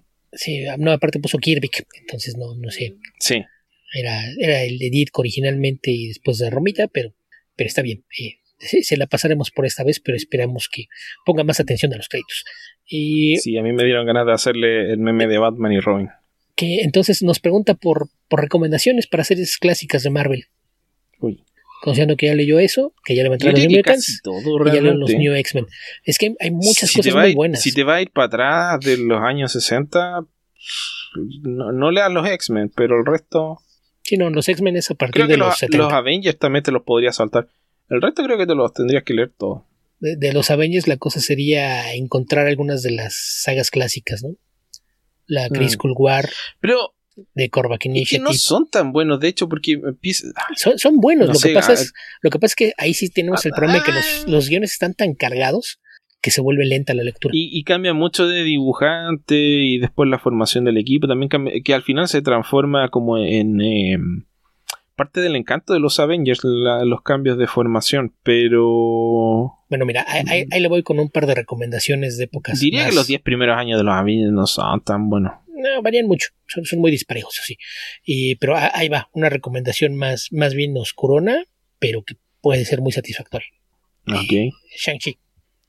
Shang-Chi Master of Kung Fu. ya. Los números de Doc Sí, Munch ese ya con te la. Bronze Age, los 70. Sí, sí, no, es que en los 60 realmente el, el problema es ese que las historias son más simples, los textos son demasiado cargados y las historias no son tan complejas. Entonces, eh, Mm. eso ya sea en la Bronze Age y cosas mucho más recientes, recomendaría eh, The Immortal Iron Fist, escrito por Ed Baker y Matt Fraction, varios artistas a lo largo de, de esa etapa, y una de las mejores series de Marvel de los últimos 10 años, el Hawkeye de Matt Fraction y David Aja. Sí, es, ese sí, y el, y el Daredevil de Waid y Chris Samney. Son dos series que te pueden dar para varias semanas de lectura y la verdad es que valen mucho la pena. Y la um, Unbeatable, Unbeatable Squirrel Girl Muy divertida. de Erika Henderson y. Uy, se me olvidó cómo se llama el escritor. Es eh, Ryan North, Eso, Ryan North. que es, él es famoso por sus Sí, ahí, webcomics, ahí- ahí tienes harto. pero, pero Y sí. otros que comentamos acá, por ejemplo, los. eh, Los Runaways. ah, ¿Cómo se llama? Los Runaways de Brian K. Vaughan. Bueno, sí. Sí, sí, los de Brian K. Vaughan. Bueno, y los de. Los de Terry Moore no son tan buenos, pero no son malos, Los de Joss Whedon tampoco son malos. ¿no? Y los recientes de, de Rainbow Rowell también son bastante buenos. Pero los de Brian K. Vaughan son los mejores. Sí, porque- Avengers Academy, Avengers Undercover. Ah, los Avengers de Roger Stern. Ahí vamos para atrás para los 80. sí, y- Sí. Y, obviamente eh, algunos de los clásicos infalibles, ¿no?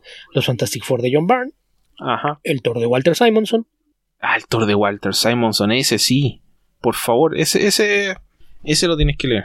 los X-Men de Claire Multibarn, más que, que los Además de creo que están eh, con la versión recoloreada de Steve Olive, esos números en eh, Marvel Unlimited. No estoy seguro, pero me parece que sí. Ok, eso visualmente sería algo atractivo. Pero sí, hay por ahí algunas recomendaciones. Ahí cuando te las acabes, pensaremos en más. Sí, yo creo que harías como bien en pedirnos de a dos o de a tres, porque te podemos dar mucho. Sí. Ya, bueno, ya dimos hartas recomendaciones, Beto. ¿Qué te parece si seguimos viendo qué preguntas nos llegaron? Y me parece bien. Eh, Rodrigo Díaz. Podrían hacer un análisis de lo que podría pasar con Diamond. Eh, parece que DC piensa usar otros medios de distribución, pero imagino que solo a nivel local y no internacional. Rodrigo, eh, vuelve, retrocede la grabación y vuelve al, a cuando empezamos el podcast. Sí, que lo que no mencionamos ahí es de, de la parte internacional, ¿no? Porque estas eh, dos nuevas empresas, como mencioné y está por ahí en, en el artículo que publica en el sitio, eh, van a distribuir mayormente a los Estados Unidos y algunas partes de Canadá, pero no, no hay todavía ninguna mención de que piensas así internacionalmente.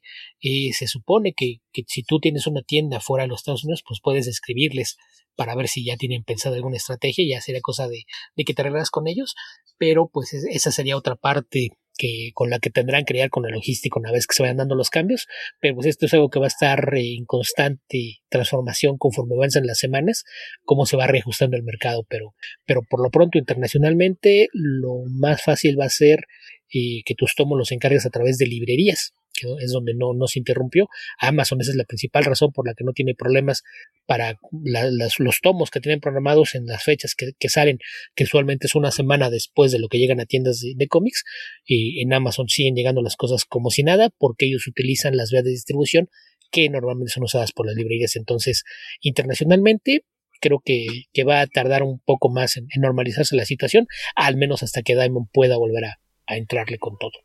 Sí. Bueno, yo creo que esto Tal vez debiéramos tratar de contactar a alguna comiquería chilena o mexicana y ver cómo. qué tanto nos afecta. Porque, a diferencia de las comiquerías estadounidenses, las comiquerías latinas se abastecen principalmente, pero no únicamente del mercado estadounidense. Eh, hay muchos lectores de cómics que no saben inglés y que leen solamente cómics en español. Entonces, hay un porcentaje importante de los cómics que vienen de de México, de España, de Argentina. Y es posible que todavía no, no sé, no lo esté afectando tanto. Así que tal vez, tal vez podamos tratar de hacer algo de eso en la semana, Beto. Sí, acá en México es distinto, porque sí, en, tiendas de cómics mayormente es el producto que viene de Estados Unidos. Y Panini tiene sus propios eh, medios de distribución, tiene sus propias tiendas para mover su producto y hay mucha distribución en, locales cerrados. Entonces las, tiendas de cómic realmente no les parece tan atractivo tener ese material porque se encuentra en muchas otras partes. En el caso de, Smash, incluso por ahí tenían problemas con una de las tiendas más grandes que al parecer no estaba de acuerdo con, los volúmenes de ganancia, pero pues es una tienda que siempre se ha caracterizado por eh, ese afán de trata de sacar la mayor cantidad de dinero en el menor tiempo posible y, pues eso también afecta, pero, pero sí, de, que esto es un algo que, que lo está afectando es, es un hecho. Eh, de, entrada ya no hay tantas tiendas de, de cómics especializadas por acá y habrá que ver cómo, cómo la van librando, pero sí, sí sería interesante tener una perspectiva de, de la gente metida en esto. Ok, ¿qué más, Beto? Eh, Héctor McCoy quiere saber qué fue de la tía Harriet. Y para los que no saben, ¿podrían explicar quién es? Apareció alguna vez en el universo regular, alguna vez regresará. esto, esto salió aparte por un chiste, porque por ahí, ahora que estaban con lo de guardar la distancia, eh, tomaron el, el, meme este de, de, Robin recibiendo una bofetada de Batman, en la que empieza Robin a decir, pero yo soy joven y a mí no me va a pasar. Entonces le, le voltea a Batman el bofetadón y le dice, pero piensa en Alfred, idiota. Eh, yo cuando lo compartí puse un comentario, bueno, Alfred está muerto, pero pues habría que pensar en la tía Harriet, en el convencionado Gordon o en cualquier otra persona de la tercera edad con la que se pudiera cruzar Dick. Eh, era un chiste, pero pues aparentemente se lo tomó muy en serio y, ahí tenemos que pregunta quién fue la tía Harriet. La tía Harriet es uno de esos personajes que cuando lo crearon no, no entiendes exactamente dónde salió. Eh, apareció en los cómics en 1963 o 64, no, no estoy seguro, tendré que 64, Detective Comics 328. Ok, eh, que es un par de años antes de la serie de televisión, porque mucha gente tiene la idea de que el personaje fue creado para la televisión, y no, ese no, no es el caso, ya apareció en los cómics. Si no mal recuerdo, se tardaron al menos dos o tres años en decir cuál era su apellido, era la tía Harriet nada más, sabías que era tía de Dick, pero solo eso. Y hasta que le pusieron un nombre completo en la serie de televisión, que era Harriet Cooper, fue que el, apellido empezó a aparecer también en los cómics, donde eh, lo, que sí pasó como, como resultado de, la serie de televisión es que cambiaron la forma en que la dibujaban. Eh, tenían una apariencia física muy distinta y después de la serie de televisión la empezaron a dibujar mucho más parecida a la actriz que la interpretaba ya, quien en la tercera temporada tenía problemas de salud y creo que aparece en uno o dos episodios nada más. y la, medio sacaron de, la continuidad.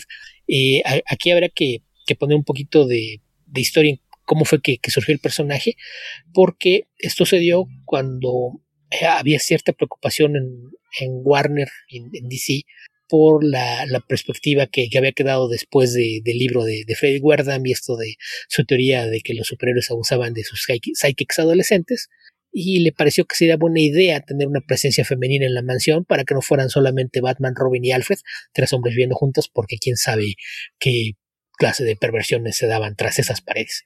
Entonces, ese fue el principal motivo para, para introducir al personaje de la tía Harriet, pero cosas que, nunca te explicaron, por ejemplo, si Dick tenía una tía, ¿por qué tuvo que ser adoptado por Bruce Wayne? Si tenía familia. Creo que es algo que, jamás les preocupó eh, tratar de, explicarlo. Según yo, nunca lo hicieron. Eh, pero, pero pues sí, si no mal recuerdo, en el cómic llega. aquí había que aclarar que cuando aparece es eh, porque tiene una, una aparición de alguna historia sin, sin, mucho sentido, y cuando se convierte en un personaje recurrente es después de que en una historia matan a Alfred, que creo que fue a lo, a lo, que salió que lo puse como mención, que la vez anterior cuando mataron a Alfred en los cómics apareció la tía Harriet para ocupar su lugar como la, la responsable de, de cuidar la, la, mansión. Eso fue lo, lo que pasó en, eh, en estos cómics en los años 60, que después de que se muere Alfred, no sé si en el mismo número o el número siguiente, un buen día llega la tía Harriet a decirle a Dick que se enteró de lo que pasó con Alfred y decidió que alguien tenía que cuidar por él y de paso atender al, al señor Wayne, así es de que ha decidido mudarse con ellos para cuidarlos.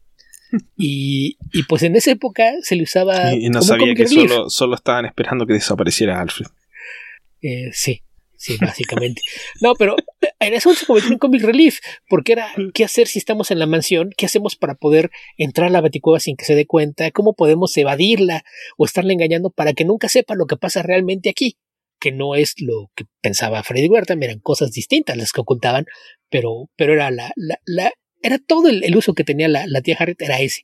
Y estaba ahí para, para tratar de crear eh, situaciones complicadas con, con los personajes de Batman y Robin y que ellos tuvieran que hallar una forma de deshacerse de ella o engañarla para poder actuar como héroes y ir a salvar a la ciudad sin tener que, que estarle dando explicaciones o revelar su identidad, que, que podría ser la, la, otra cuestión. Eh, ¿que, ¿Qué pasó con ella? Pues según yo, después de Crisis en las Tierras Infinitas, celebró la existencia. No, no sé si después de Crisis haya tenido alguna aparición. Si la ha tenido, Yo no sé si está en continuidad. Allí encontré una página que se llama Bando, Batman Fandom eh, o Fandom dedicada a Batman y sale que su última aparición fue en 1975 en Batman Family número 4. Sí, según, según yo la, la desaparecieron eh, después de Crisis. Se le mencionó Yo, alguna que otra vez, pero no, no creo que haya tenido apariciones después. Si las ha tenido, pues ha sido más como un easter egg o alguna curiosidad, pero, pero fue sí, algo que después de los 60 se le usó muy poco. Técnicamente el origen de Dick Grayson que está vigente es el origen de Batman año 3. Y en Batman año 3 no aparece la tía Harriet que yo recuerde. No, no, no aparece. Y, eh, y eh, si no me recuerdo. Los Grayson, muerte de, de, los Grayson y a Dick Grayson lo adopta Batman y chao. Me dijiste que fue un Batman Family a principios de sí. los 70.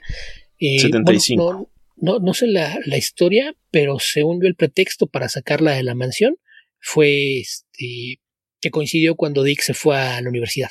Dick se iba a la universidad y aparte en aquel entonces eh, Bruce Wayne y Alfred ya no vivían en la mansión, vivían en el penthouse de, la Fundación Wayne.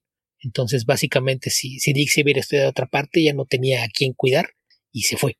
Entonces, no, no, no sé en qué momento fue eso. Yo esto seguramente lo leí en algún cómic de Novaro, la verdad es que no, no recuerdo muy bien los detalles, pero según yo, post-crisis no existe. Sí, puede ser. Yo la verdad es que no la recuerdo. Yo he leído principalmente cómics eh, post-crisis de Batman, así que eh, no, no recuerdo ninguna mención de la tía Harriet.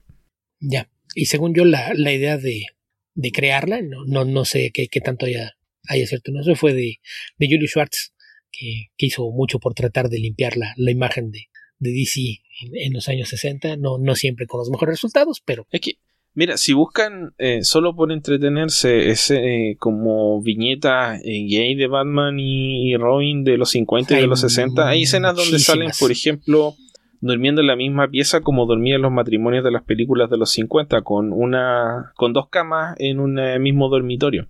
Y varias, varios textos que se pueden interpretar como que tuvieran una relación homosexual. Entonces, no es difícil llegar a esa conclusión. No es como. no es que ah, hay que tener una mente pervertida. Si lo lees como adulto, eh, no, es, eh, no es difícil.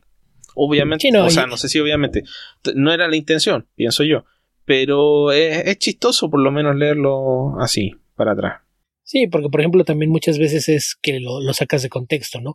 Recuerdo claro. de a, alguna de las muchas bodas ficticias de, de, Batman, no sé si cuando se casa con, con Lois Lane o cuando es con, con Catwoman, recuerdo que en la portada está todo el mundo en, en, la boda y están todos felices y está Robin atrás y con un globo de pensamiento, oh, ahora que tiene a, a una esposa, ¿qué pasará conmigo? Que, que, que, pues obviamente es en relación a, pues es que si él me cuidaba, yo, yo era toda su familia, pero si ella tiene una mujer, ¿en dónde quedo yo? Pero bien puede sacarlo de contexto e interpretarlo como una escena de celos. Entonces era, claro. era divertido, pero, pero no más allá de eso. Exactamente. Eh, ¿Qué Pero, más? pues eso, ¿Qué más? esa, es la, la historia de la tía Harriet, para quien no, no supiera de qué estábamos hablando. Seguramente todo el mundo alguna vez ha visto algún episodio de la serie de los 60, pero pues ahí. Eh, Rodrigo Díaz, una vez más, pregunta a Leo la serie Solo de Oscar Martín. ¿Y qué les pareció? ¿Sabrán dónde la puedo conseguir? Mm, No, Nunca no la he leído, pero yo le tengo muchas ganas. Eh, Oscar Martín es un artista que se hizo famoso en los en décadas anteriores por los cómics de Tommy Jerry. Warner incluso le dio un reconocimiento por, por su trayectoria. Y esto de solo son cómics. Él tenía un- una historia que se llamaba Mundo Caníbal, de, de un mundo posapocalíptico con personajes antropomorfos, eran puros animales. Y, y el personaje al, al que se refiere este solo es un mercenario, que es una, una rata. Y sé que el cómic lo publicó hace muchos años Norma. Eh, los cómics de Norma, pues cuando son cosas eh, viejas fuera de, prensa es muy difícil conseguirlos. Cuando son cosas recientes no, no es tan difícil, aunque suelen ser caros. Creo que te cobran el, pasaje de barco cada vez que traen uno de esos tomos a- al continente americano. Entonces esa puede ser una alternativa.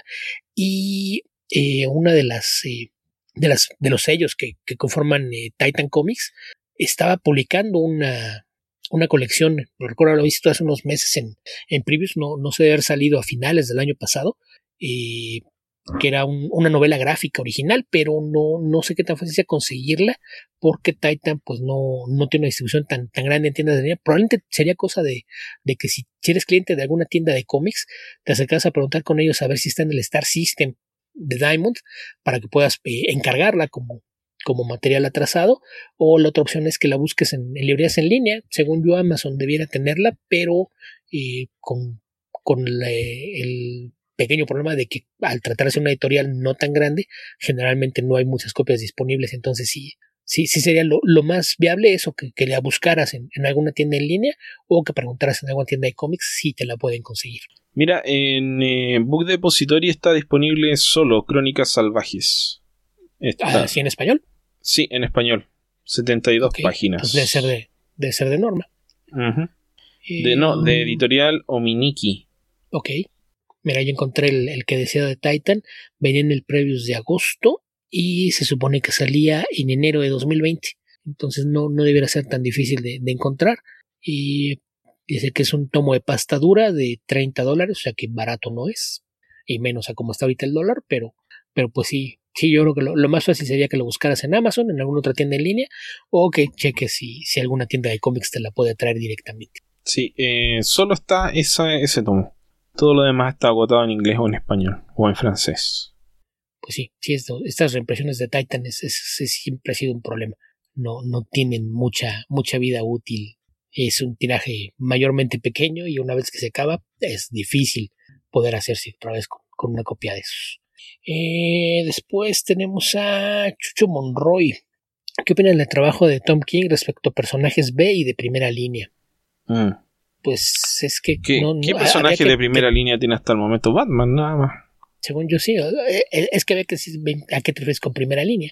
Pero, pero pues sí, la, la mayoría del trabajo que ha hecho y ha sido con personajes que todo el mundo pensaría como secundarios, ¿no? Incluso Vision o Mr. Miracle, que pueden ser más, más conocidos, me parece que no, no son personajes de primera línea.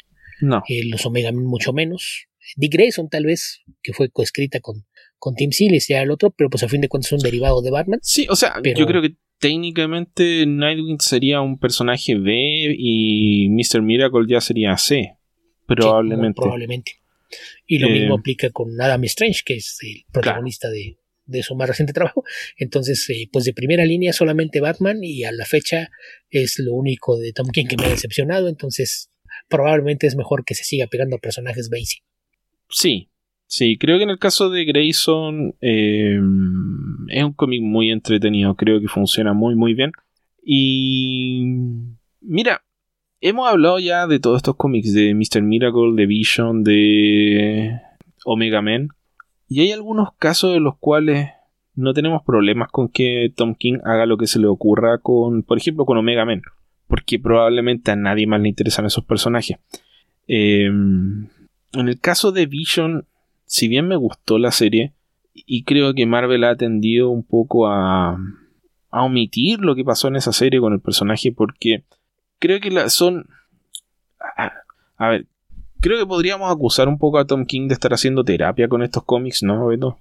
Ah, sí. Sí, de, de, de hecho, si le piensas bien, hay un, un tema recurrente en, en, muchos de ellos, en particular entre Mr. Miracle y Vision, que en apariencia no son tan similares. Creo que podrías hallar muchos paralelos que te llevan a, temas. Por ahí, cuando empezó a hacer lo, los anuncios y promoción de Strange Adventures, que es esta serie donde, donde vamos a ver a Adam Strange, eh, alguien le dijo, eh, déjenme adivinar, esto va a ser una serie que va a tratar sobre un héroe deprimido y melancólico que solo piensa en lo que podría ser si pudiera estar con su familia, que si lo piensas de cierta forma te describe lo que son Mr. Miracle y Vision. Entonces, sí, sí, de repente son, es muy, sí, muy obvio. Sí, o sea, de hecho si lo piensas porque es, es un tema que, que, Tom King ha comentado extensamente. Él fue agente de la CIA, estuvo en Irak y eventualmente renunció a esa asignación para volver con su familia. Entonces volvió con la carga de todo lo que hizo allá que imagino que no puede haber sido nada bueno si es un agente de la CIA. Eh, ahora, sí, pues es, es como en el caso de muchos bueno, militares, perdón, ¿no? Perdón, Beto, solo para aclarar. No, no, digo que haya sido una persona mala, pero como agente de la CIA tienes que hacer cosas que la gente normal no tiene que hacer. Y, y nada de eso puede ser eh, fácil de sobrellevar. Entonces, a mí me parece que si lo tratáramos de extrapolar o adivinar a qué parte de la vida corresponde cada uno, me da la impresión de que Mr. Miracle es Tom King llegando de Irak y Vision es Tom King cinco años después de haber llegado de Irak tratando de saber qué hacer con su vida. Algo por el estilo. Porque tienen esa, esa sensación de, o, o tratan de expresar, pienso yo, esa idea de reincorporarse a una vida normal. Sí. Especialmente en el caso de Vision, que que bueno, toda la trama de la serie es eh, o sea, recuperar la humanidad y no deja de ser eh, una alegoría potente para un soldado la idea de recuperar su humanidad. O no un soldado en este caso, un agente secreto, pero, o un agente de la CIA. Eh, pero, pero, el tema de pasar de una vida que te exige hacer ciertas cosas a una vida donde, no sé, haces cosas mucho más normales. Vas a, vas a comprar, vas a comer, eh, tienes un trabajo normal, en fin. Sí, y aquí también es importante de, destacar esta idea de que el, el síndrome de estrés postraumático no implica únicamente a gente que entró en combate, porque dices, ah, no sabemos qué cosas tuvo que hacer, no sabemos exactamente qué, cuál era su labor allá. Entonces, incluso si él no hizo nada, la, la clase de cosas que le tocó presenciar, o, o, o, cosas con las que tenía que lidiar, o que su trabajo a lo mejor era nada más presentar reportes, pero estar viendo cómo era la situación ahí, e, es un, una, una, situación que te genera un, una serie de, de traumas. O saber cosas, si, la simple carga de saber exactamente, cosas, Beto.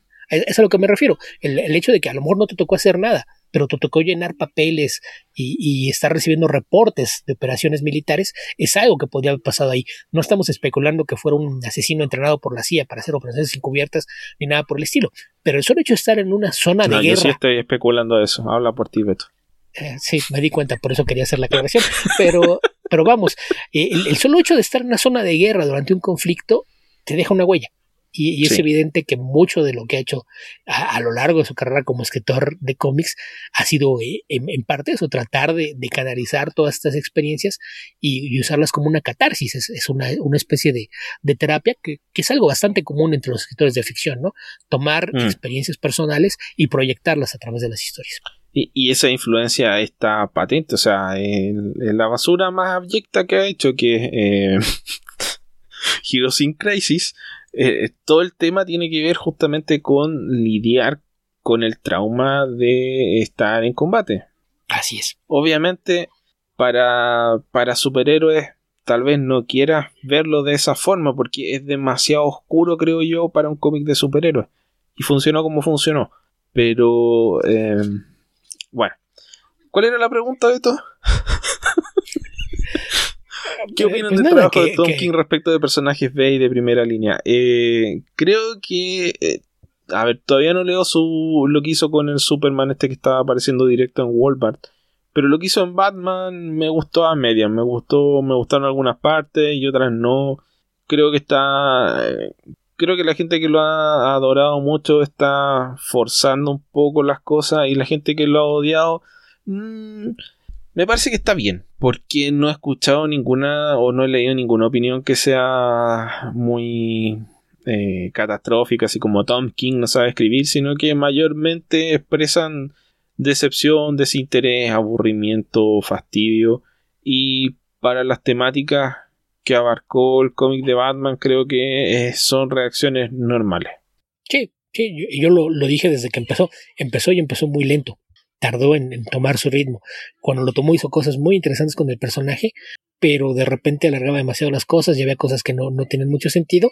Y yo creo que el mayor problema que tiene es que cerró con quizás la más por de sus historias, aunque también había que, aclarar que aquí ya había bastante interferencia editorial, que es algo que muchas veces no se comenta, porque, la, por ejemplo, la idea de matar a Alfred no fue él, se la impusieron.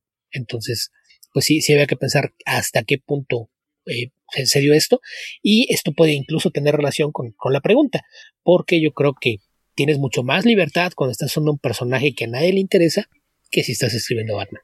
Sobre mucho más encima de ti lo que van a estar. Sí, en, DC siempre ha habido un control mucho más estrecho de ciertas propiedades y esto puede tener mucho que ver con, con por qué no, no funcionó tan bien en Batman como lo ha hecho con personajes menores.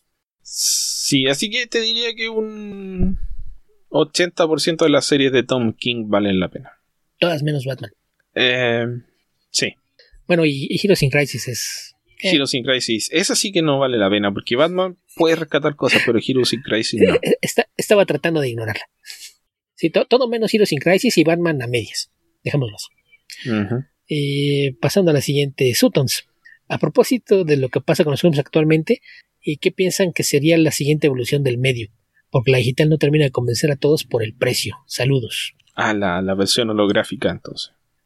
no creo que sea eso. Realidad virtual cómics inyectados directamente a tu corteza cerebral.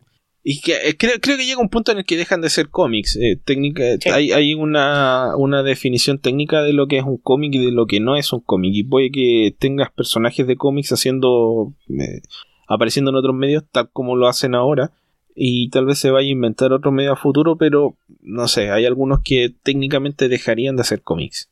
Es que incluso un motion comic ya, al ser motion, deja de ser un cómic partiendo de ahí. Entonces, eh, yo creo que evolución del medio como tal no, no, no creo que sea tanto en cuanto a formatos, que es de lo que estás hablando aquí, porque el digital es un formato, a fin de cuentas el, cómic es el mismo, en algunos casos hay quien lo ha adaptado a, al formato de la pantalla, por ejemplo los, los cómics de Panel Syndicate, que tienen esta, esta cuestión de, de que muchos de ellos están presentados de, de, forma horizontal, pensando justamente en que la mayoría de las pantallas tienen esa forma, y el, sistema del scroll eterno de, Webtoon. Esas son, son, cosas a las que se ha adaptado. En cuanto el, scroll eterno me parece que es el mejor. de, los que conozco, para mí es el mejor. Para lectura digital me parece que es lo, más adecuado. Eh, pero en general, una evolución, yo creo que no, no debe haber más movimiento por ahí. Yo creo que eventualmente lo que va a pasar es que se va a integrar mejor toda esta idea del digital, eh, porque sí, me parece que es ilógico que cueste lo mismo un cómic que nunca está en tu posición física. Eh, probablemente. Este es un tema de distribución, Beto, y creo que este tema de Diamond lo ha, lo ha sincerado de una forma que ya no puede quedar más claro si no ha evolucionado más el cómic digital, si no han cambiado los precios, si no han aparecido más plataformas, si no se han inventado nuevos canales de distribución, es porque la industria se ha resistido a hacerlo por tratar de preservar el modelo vigente actualmente. Y no hay otra respuesta más que esa. Las tiendas hacen el mayor desembolso en cómics y financian a la industria. Y la, y la industria no quiere dar ese, ese paso en falso porque puede ser un paso en falso. Pueden caer directo al precipicio en cambio acá tienen un negocio que si bien se está eh, achicando, sigue estando vivo y les va a dar de comer por bastantes años más. Entonces, eh, arriesgarse con el otro sistema, que yo creo que es inevitable, es cosa de tiempo. Sí, y es que aquí tiene mucho que ver también con la creación de un mercado. Y es algo que hemos dicho muchas veces durante décadas, sobre todo Marvel y DC, se encargaron de estar creando cómics solamente para su base cautiva de lectores. No mostraron el más mínimo interés en crear nuevas generaciones de lectores y el cambio generacional de mano de, la evolución tecnológica los agarró con los pantalones abajo, literalmente. Y ese es un problema porque eh, incluso si quisieran vender el cómic digital más barato, no hay una forma de que eso automáticamente se traduzca en más ventas. Porque tú puedes decir, ok, el cómic cuesta cuatro horas en versión impresa, lo voy a vender en un dólar en la versión digital. El problema es que lo que eso va a provocar es que un sector importante de la gente que te compra el cómic impreso va a decidir dejar de pagarte en impreso y leer los digitales.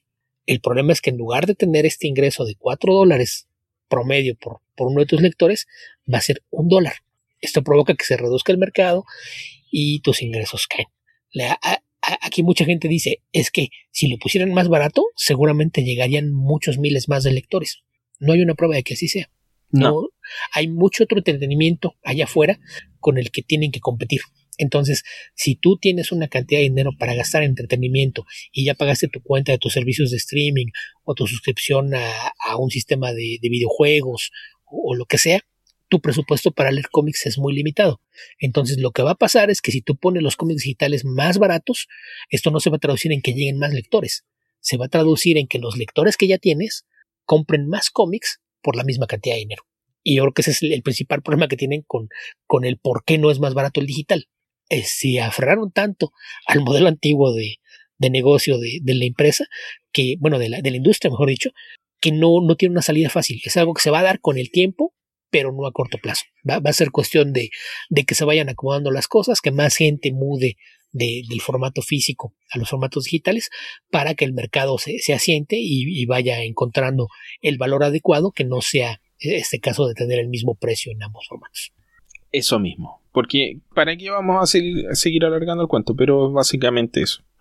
En algún momento va a llegar, no sabemos cómo, pero yo creo que un modelo más como el de Comics Unlimited o el de Comixology Unlimited es, es el que podría andar en la medida que se consiga una masa crítica de lectores que lo sustente. Así, así de simple. si consigues 100.000 lectores suscritos a, esta serie, va a andar. Si no lo consigues, no.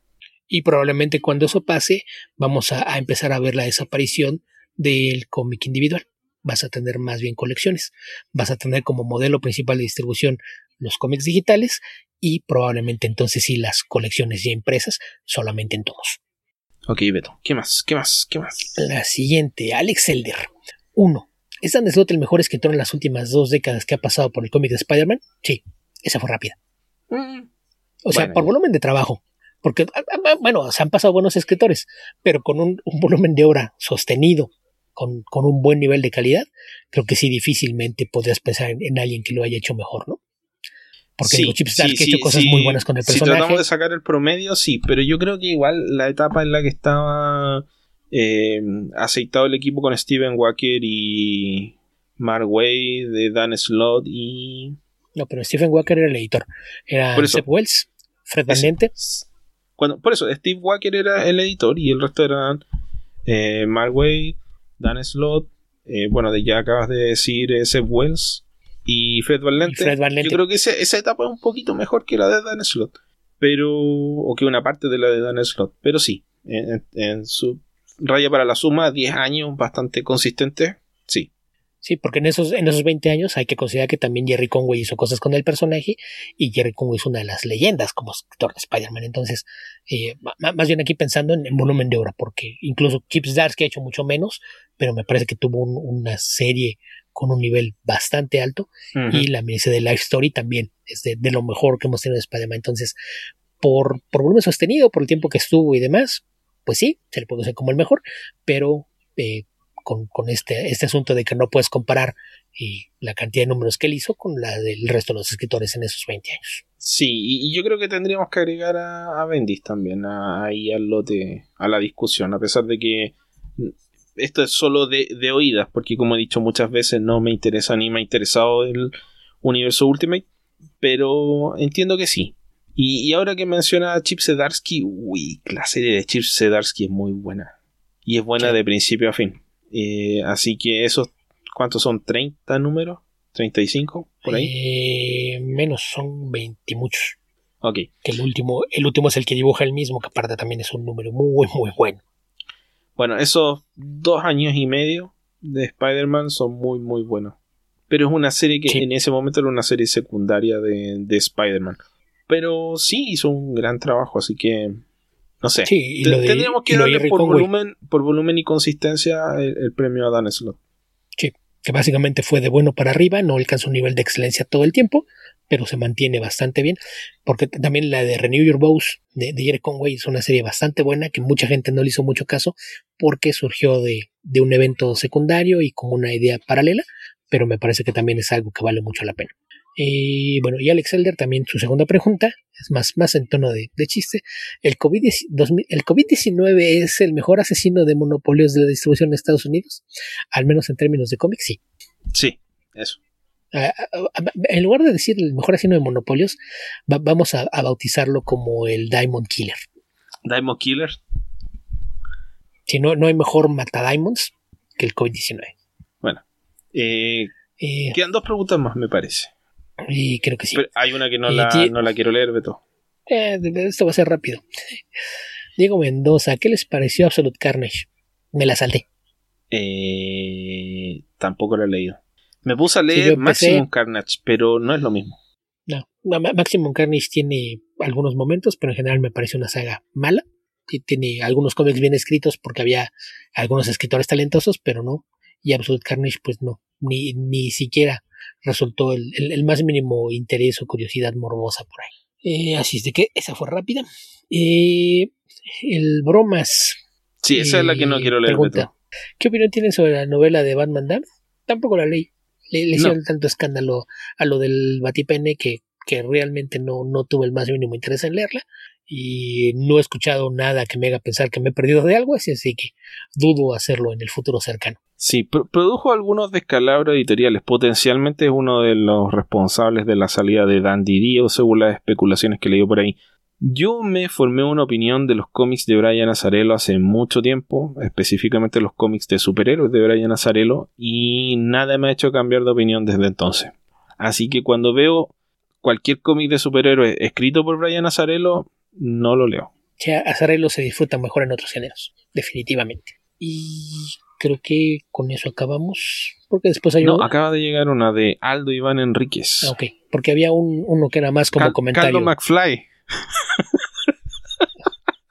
ok. ok, sí. muy bueno tu, tu, nombre de Twitter, Aldo. Que, que, que, bueno, que me pregunta directamente a mí, ¿qué historia de Alan Grant en Batman, en su opinión, es lo mejor o cuáles recomiendan?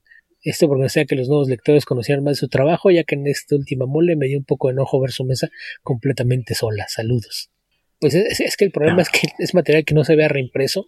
Mm. Eh, hay un par de tomos en pasta dura, que ese es el, el, problema, no son baratos, que son los dos tomos de Tales of the Dark Knight, de nombre Fogg, volumen 1 y volumen 2.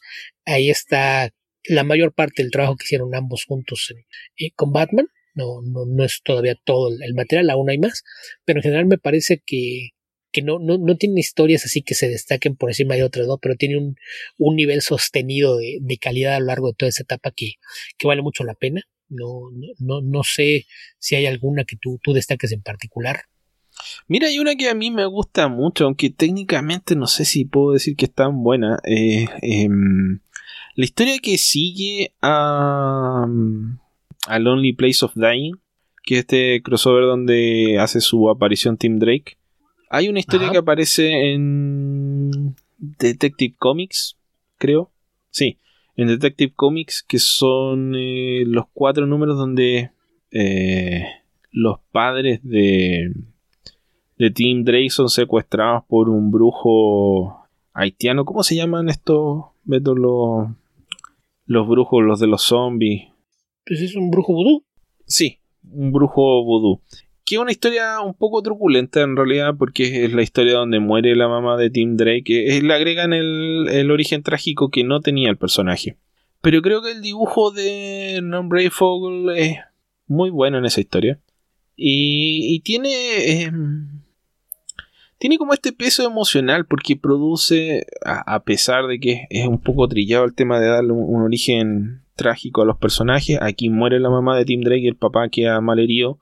Es por eso, por ese motivo que en historias sucesivas lo pueden haber visto a, en silla de ruedas hasta que eventualmente muere ah, en Identity Crisis, creo que murió Beto, ¿no? Creo que sí tiene sirve como vínculo emocional de los personajes porque A Lonely Place of Dying genera esta. Eh, un lugar solitario para morir genera esta especie de, de curiosidad en Batman de este cabro chico, este niño, que descubre la identidad secreta de Batman y la de Nightwing. Pero esta otra historia acerca a los personajes, porque el que se encarga de tratar de ayudar a Tim, de tratar de salvar a sus padres, fracasa y eventualmente lo tiene que consolar es, Batman y eso es lo que produce que los personajes se acerquen, se transformen en, en amigos y eventualmente en Batman y Robin. Así que eso me, me gusta de esa historia. Hay una que me gusta mucho a mí, que es Anarquía en Gotham, que eventualmente que presenta a un personaje que a mí me gusta mucho, que es Anarchy, que es no, una no muy velada adaptación del personaje B de, de B de Vendetta y, pero que, tiene sus, propias características y que luego el, personaje tuvo suficiente trascendencia como para tener miniserie, serie propia y tener varias reapariciones a lo largo del tiempo. Sí, y que en algún momento eh, Grant y Berfogel querían postularlo para convertirlo en el nuevo Robin. Lo que ellos no sabían es que ya, ya DC se lo había encargado a alguien más. Y Creo que el lanzamiento que hicieron de la serie Shadow of the Bat fue bastante buena. Con una de las pocas historias buenas de, de Sass. De Charles Victor Sass. Sí. Así que eso. Ah, bueno, y otra serie que me gusta mucho es la, la banda de barro o de Moodpack. Sí. Que es una historia que reúne a todas las encarnaciones de Clayface. Sí, aparte de lo que hacen, por ejemplo, con el ventríloco, también me parece que es bastante bueno. Entonces, en general, es eso, que tienen historias muy buenas en, general, pero son y consistentemente buenas. Eh, tiene esta gracia de tener esto. Las historias más largas son de cuatro números, pero la mayoría son unitarios, dos números. Sí. Y, hay dos gracias que tiene para mí el Batman de, Alan Grant y Non Brayfogle. Eh, bueno, Alan Grant siguió bastante más tiempo que Non Brayfogle pero es la, lo mundano que se vuelve Batman. Por ejemplo, Batman en los cómics de Grant y Brayfogle eh, se paraba arriba de un kiosco y le robaba el diario a un, fulano, que, a un kiosquero que estaba abajo. Le deja, creo que le dejaba un dólar y le sacaba el diario, le robaba el diario y siempre estaba reclamando que, ay, que ya está Batman sacándome el diario. Y Non Brayfogle, dentro de sus muchas virtudes para ser autodidacta, eh, estaban sus escenas de pelea, que a mí me encantaban porque generalmente partían con un contrapicado donde están eh, un poco como en la introducción de la serie animada de Batman están los villanos en el suelo y Batman en un techo. Y Batman pega un salto cae al otro lado y miras la escena y es el exacto opuesto de lo que estabas viendo desde el otro ángulo. O sea Don Brave tenía la, esta virtud de ponerle atención a los fondos y tratar de eh, situarte dentro de la acción para que entendieras en qué dirección se desplazaban los personajes. Hay una secuencia muy buena, pero no me puedo acordar de qué cómic es, en que Batman sale del techo de un edificio y se lanza por una especie de, de cuerda y pasa por varios lados y cae en, otro sector. Y cuando ves la escena original donde te hacen el, el, plano, donde te hacen el plano general de, del lugar donde está Batman y después el personaje sale por la ventana y cae, te das cuenta que pasa por todos los lugares que viste en la toma original. Entonces, ese tipo de cosas que me parece que hacen destacar el arte de, de Brayfogle por sobre otros dibujantes que no le ponen tanta atención a los, a los fondos, realmente. Sí, sí, hay, hay casos raros de, de quienes sí se ponen a hacer los mapas de, de algunos barrios, vecindarios o incluso de una casa para que sea congruente y, y era, era de ellos, que es algo no, no tan común. Sí, o sea, generalmente los dibujantes ponen una casa de fondo o ponen un, poste o lo que sea. Pero No Brayfogle hace, hace un pasaje y sabe que si Batman corrió 3 segundos debe haber avanzado 5 casas. Entonces te dibuja la primera casa y te dibuja la quinta casa.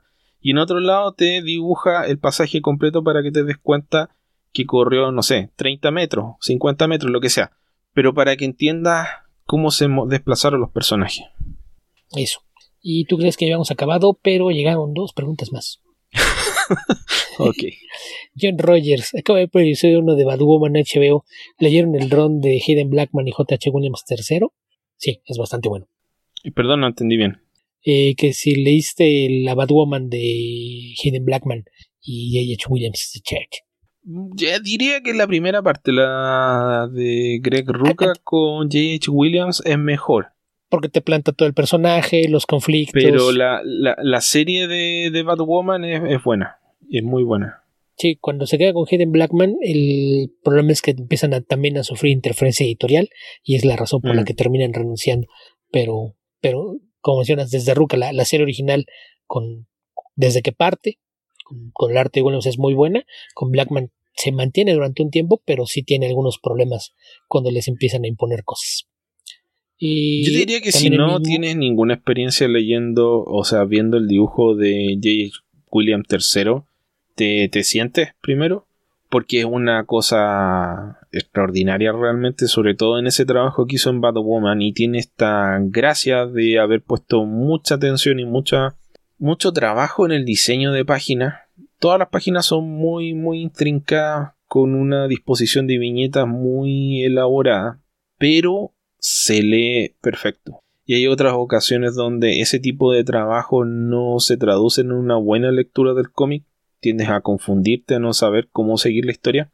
Pero en el caso de Williams eh, no es ese, no, no pasa eso, porque el tipo es, es un genio. Sí. Bueno, y él mismo nos pregunta ¿Alguna opinión sobre la futura serie de Justice League Dark que producirán Bad Robot y JJ Abrams? Probablemente va a ser muy entretenida, muy mala. Seguramente. Hueca. Como suele ser casi todo lo que hace Abrams. Eh, y su última pregunta: ¿recomendarían el cómic de Spider-Man Venom Double Trouble como lectura para niños? No lo conozco. Uy, haces mal. Es muy divertido. Yo, yo sí lo recomendaría. No, no tiene nada que ver con la continuidad. Es escrito por Mariko Tamaki y con arte de, de Gurihiro. Y, y, pues básicamente fue pensado justamente como, como lectura para niños. Es, eh, con el estilo de, dibujo de Gurihiro, obviamente tiene esta característica más como de, de una historia animada. Y la, la, promesa de la historia es que, eh, pues básicamente es como si fueran amigos a regañadientes la premisa parte de, que alguien le intercambia las mentes de cerebro. Entonces tienes a Venom en el cuerpo de Spider-Man y Spider-Man en el cuerpo de Venom. Es bastante divertida, es una serie creo que de cuatro números, si no me equivoco. No sé si ella tomó, salió esto a, a finales de, del año pasado, si no mal recuerdo, partió en octubre o noviembre. Y, pero está, está bastante divertida y sí, para niños sí me parece que es una lectura bastante, bastante adecuada. Ok. Y acabamos. ¿Sí? Bueno, esto se está haciendo largo, entonces Esteban, a las lecturas. ¿Qué leíste esta semana? Ok, a las lecturas. Aprovechando que ya lo anuncié, leí un cómic de Matt King y Matt Smith que se llama Folklords, publicado por Boom Studios. Matt Smith, el Doctor Who.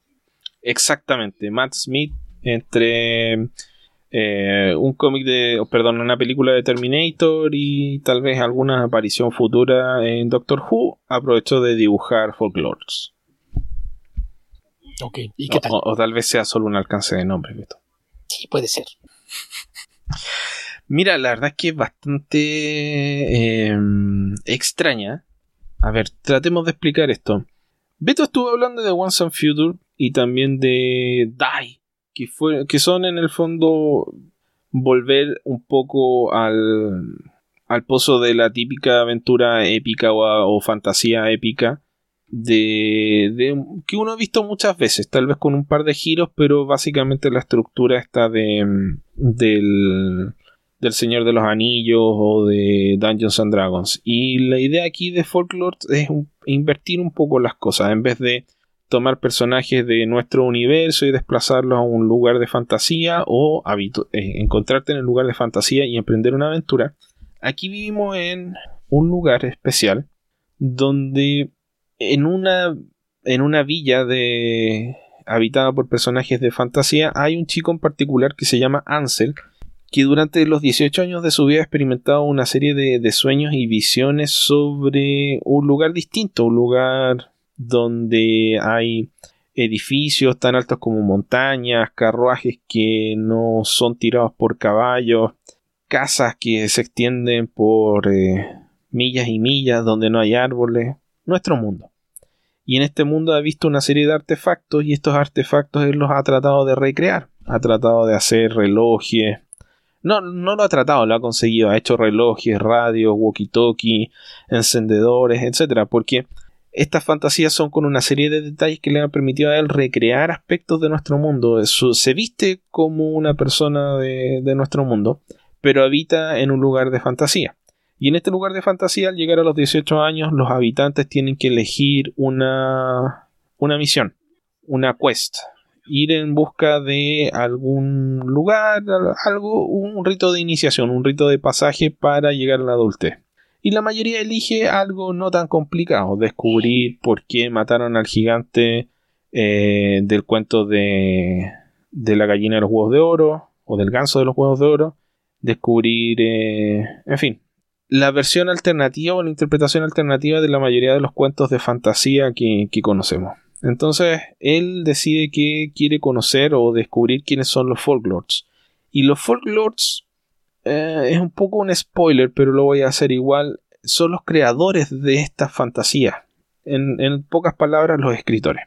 Esta es la historia de un personaje de fantasía que está tratando de descubrir quiénes son los creadores de estos mundos de fantasía. Pero este mundo está resguardado por el gremio de los bibliotecarios. Y los bibliotecarios funcionan como una especie de policía secreta y buscan resguardar los secretos de este mundo. Entonces, cuando en el día en que él debe anunciar cuál es eh, la, misión que va a emprender, otro compañero de, curso decide eh, dar la fantasía que él le había anunciado a sus compañeros y por la que sufrió bastante rechazo porque la mayoría le dijeron pero ¿cómo se te ocurre hacer eso? No, ni siquiera te van a dejar proponer eso. Lo, lo más probable es que, es que no te dejen hacerlo, es muy peligroso. Eh, se supone que tienes que buscar algo que sea más sencillo porque la idea es que llegues a, desarrollar un grado de conformidad, que entiendas que tu lugar en el mundo es simplemente ser un campesino, un leñador, un herrero, etc. Bueno, él no desiste de su idea y cuando la está por anunciar, el compañero que está justo delante de él, que es un elfo, anuncia lo mismo y, e inmediatamente es detenido por el gremio de los, de los bibliotecarios y es prohibido bajo amenaza de muerte que nadie salga de la villa. De hecho, se detienen las búsquedas de todos sus compañeros de clase y eh, como en cualquier dictadura les dicen ustedes ahora lo que van a hacer es lo que nosotros decimos tienen eh, prohibición de salir de los límites de la villa y las, misiones que les vamos a encomendar se les van a asignar por eh, orden alfabético él no desiste de su idea y decide emprender un viaje al, al, a la, al descampado, a la tierra salvaje, y se pone de acuerdo con este elfo que le robó su, misión que anunció y que fue eh, sancionado por esto para escapar de la villa y tratar de descubrir quiénes son los folklords.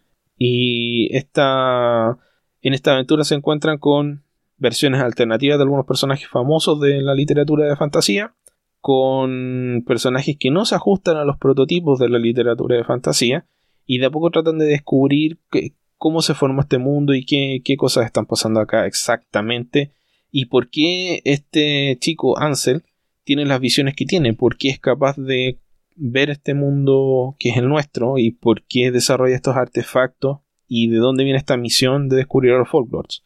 Y todo eso, por supuesto, se va a desarrollar a futuro y entre medio solamente nos quedamos con esta, este planteamiento de la misión que él emprende, los amigos que va conociendo en el camino que no los voy a mencionar para que los, lean, y el extraordinario dibujo de Matt Smith, que es muy, muy bonito. Sí, sobre todo desde que dejó de ser un clon de, Mike Miñola. Mira, y es clon de Mike Miñola hasta cierto punto. Eh, en, algunas, en algunas escenas de este cómic eh, vuelve a ser un poco clon de Mike Miñola, pero con, cierto, con cierta intención. Sí, pero ahora ya se ve que tiene influencia de Miñola, ya no está tratando de imitarlo como hacía en un principio él y Ryan Sug, ¿no? Que afortunadamente los dos se sacudieron ese estigma de copiones. Sí, sí, y muchísimo. Pero sí, hay momentos en los que ves, eh, ves un poco de, Mike Miñola en los diseños de personajes y en la forma de, dibujar, lo que no es malo.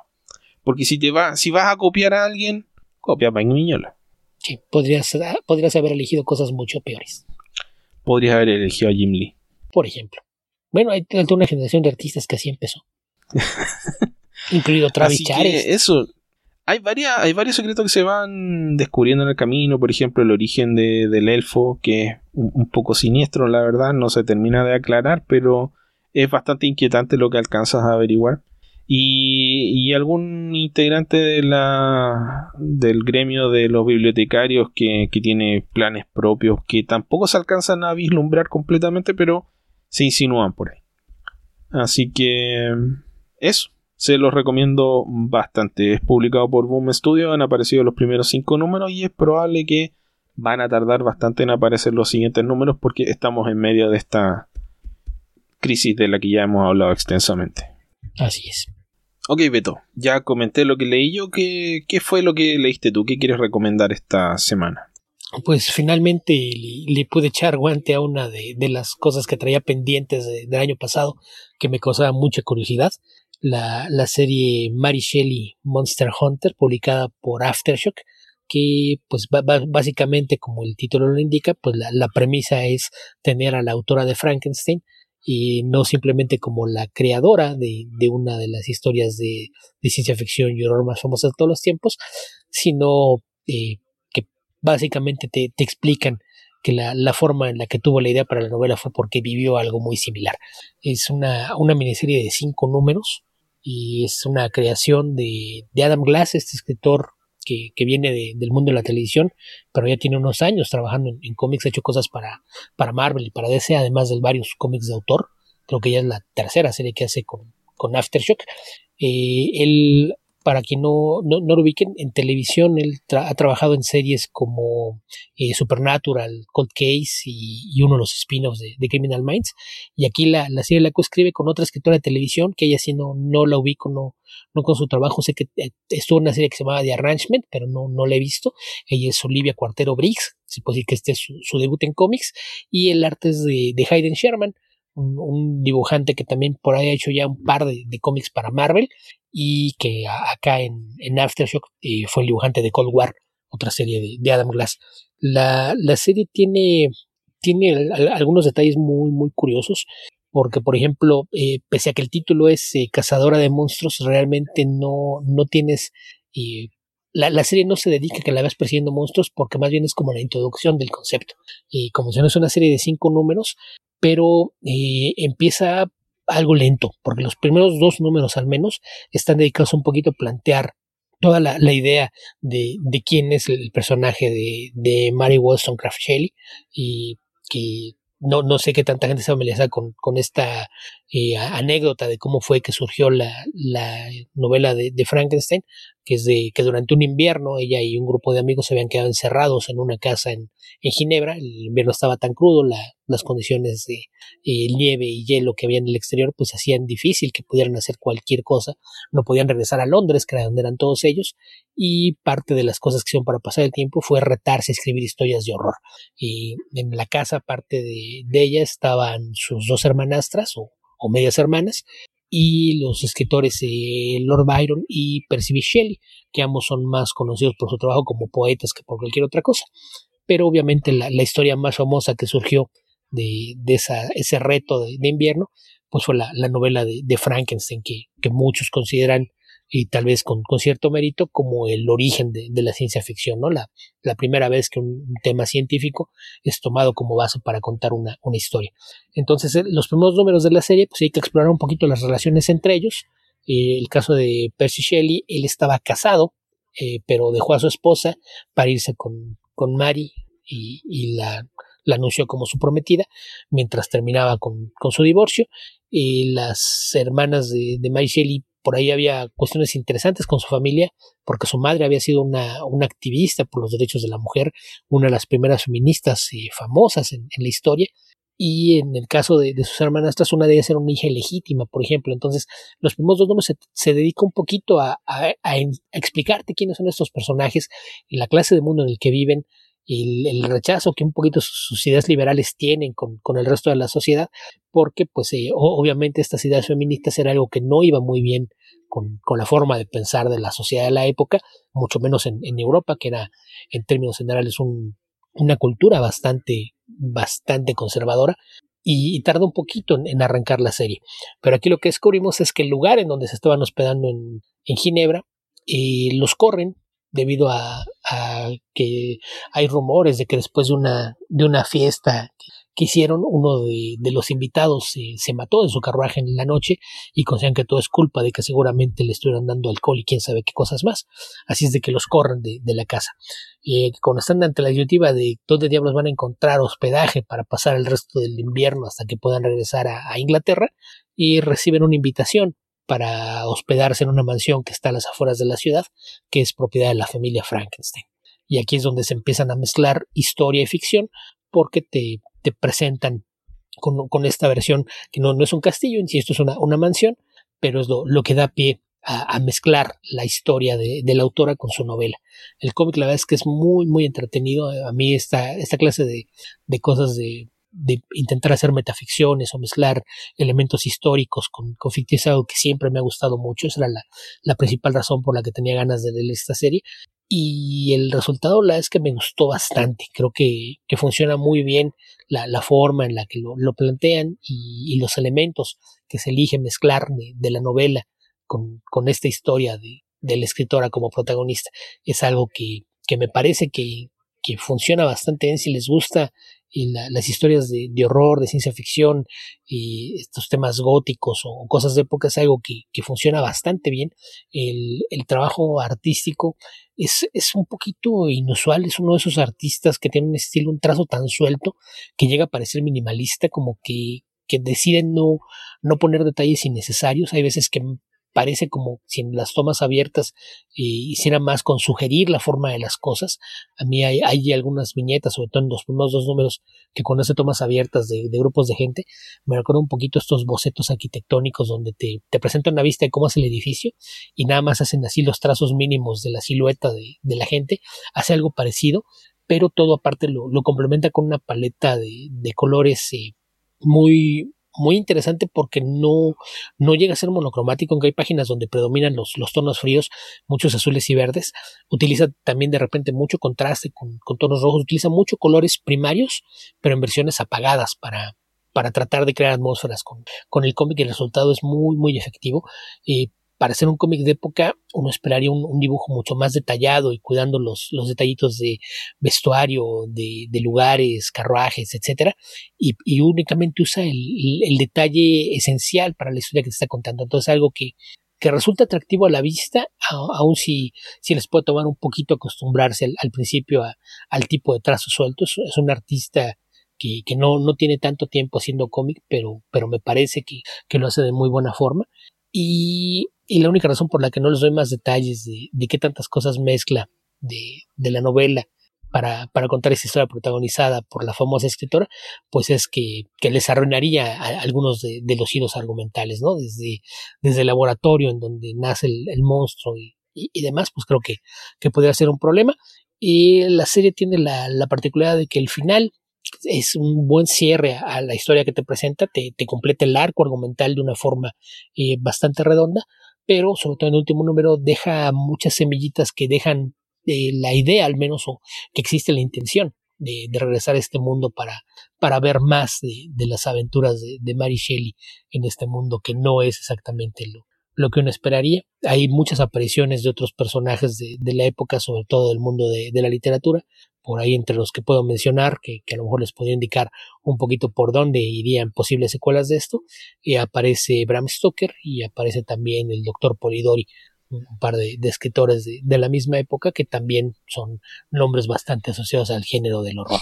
Y como mencioné antes, esto fue una miniserie de cinco números que apareció publicada el año pasado, si no me recuerdo, habían pasado por ahí de marzo o abril, terminó en el verano y el tomo compilatorio apareció en diciembre Así es de que no, no es difícil de encontrar. Seguramente si, si checan librerías en línea, eh, Book Depository, Amazon, por ahí es fácil encontrar el tomo, que sea la, la, forma más fácil de hacerse con esa historia.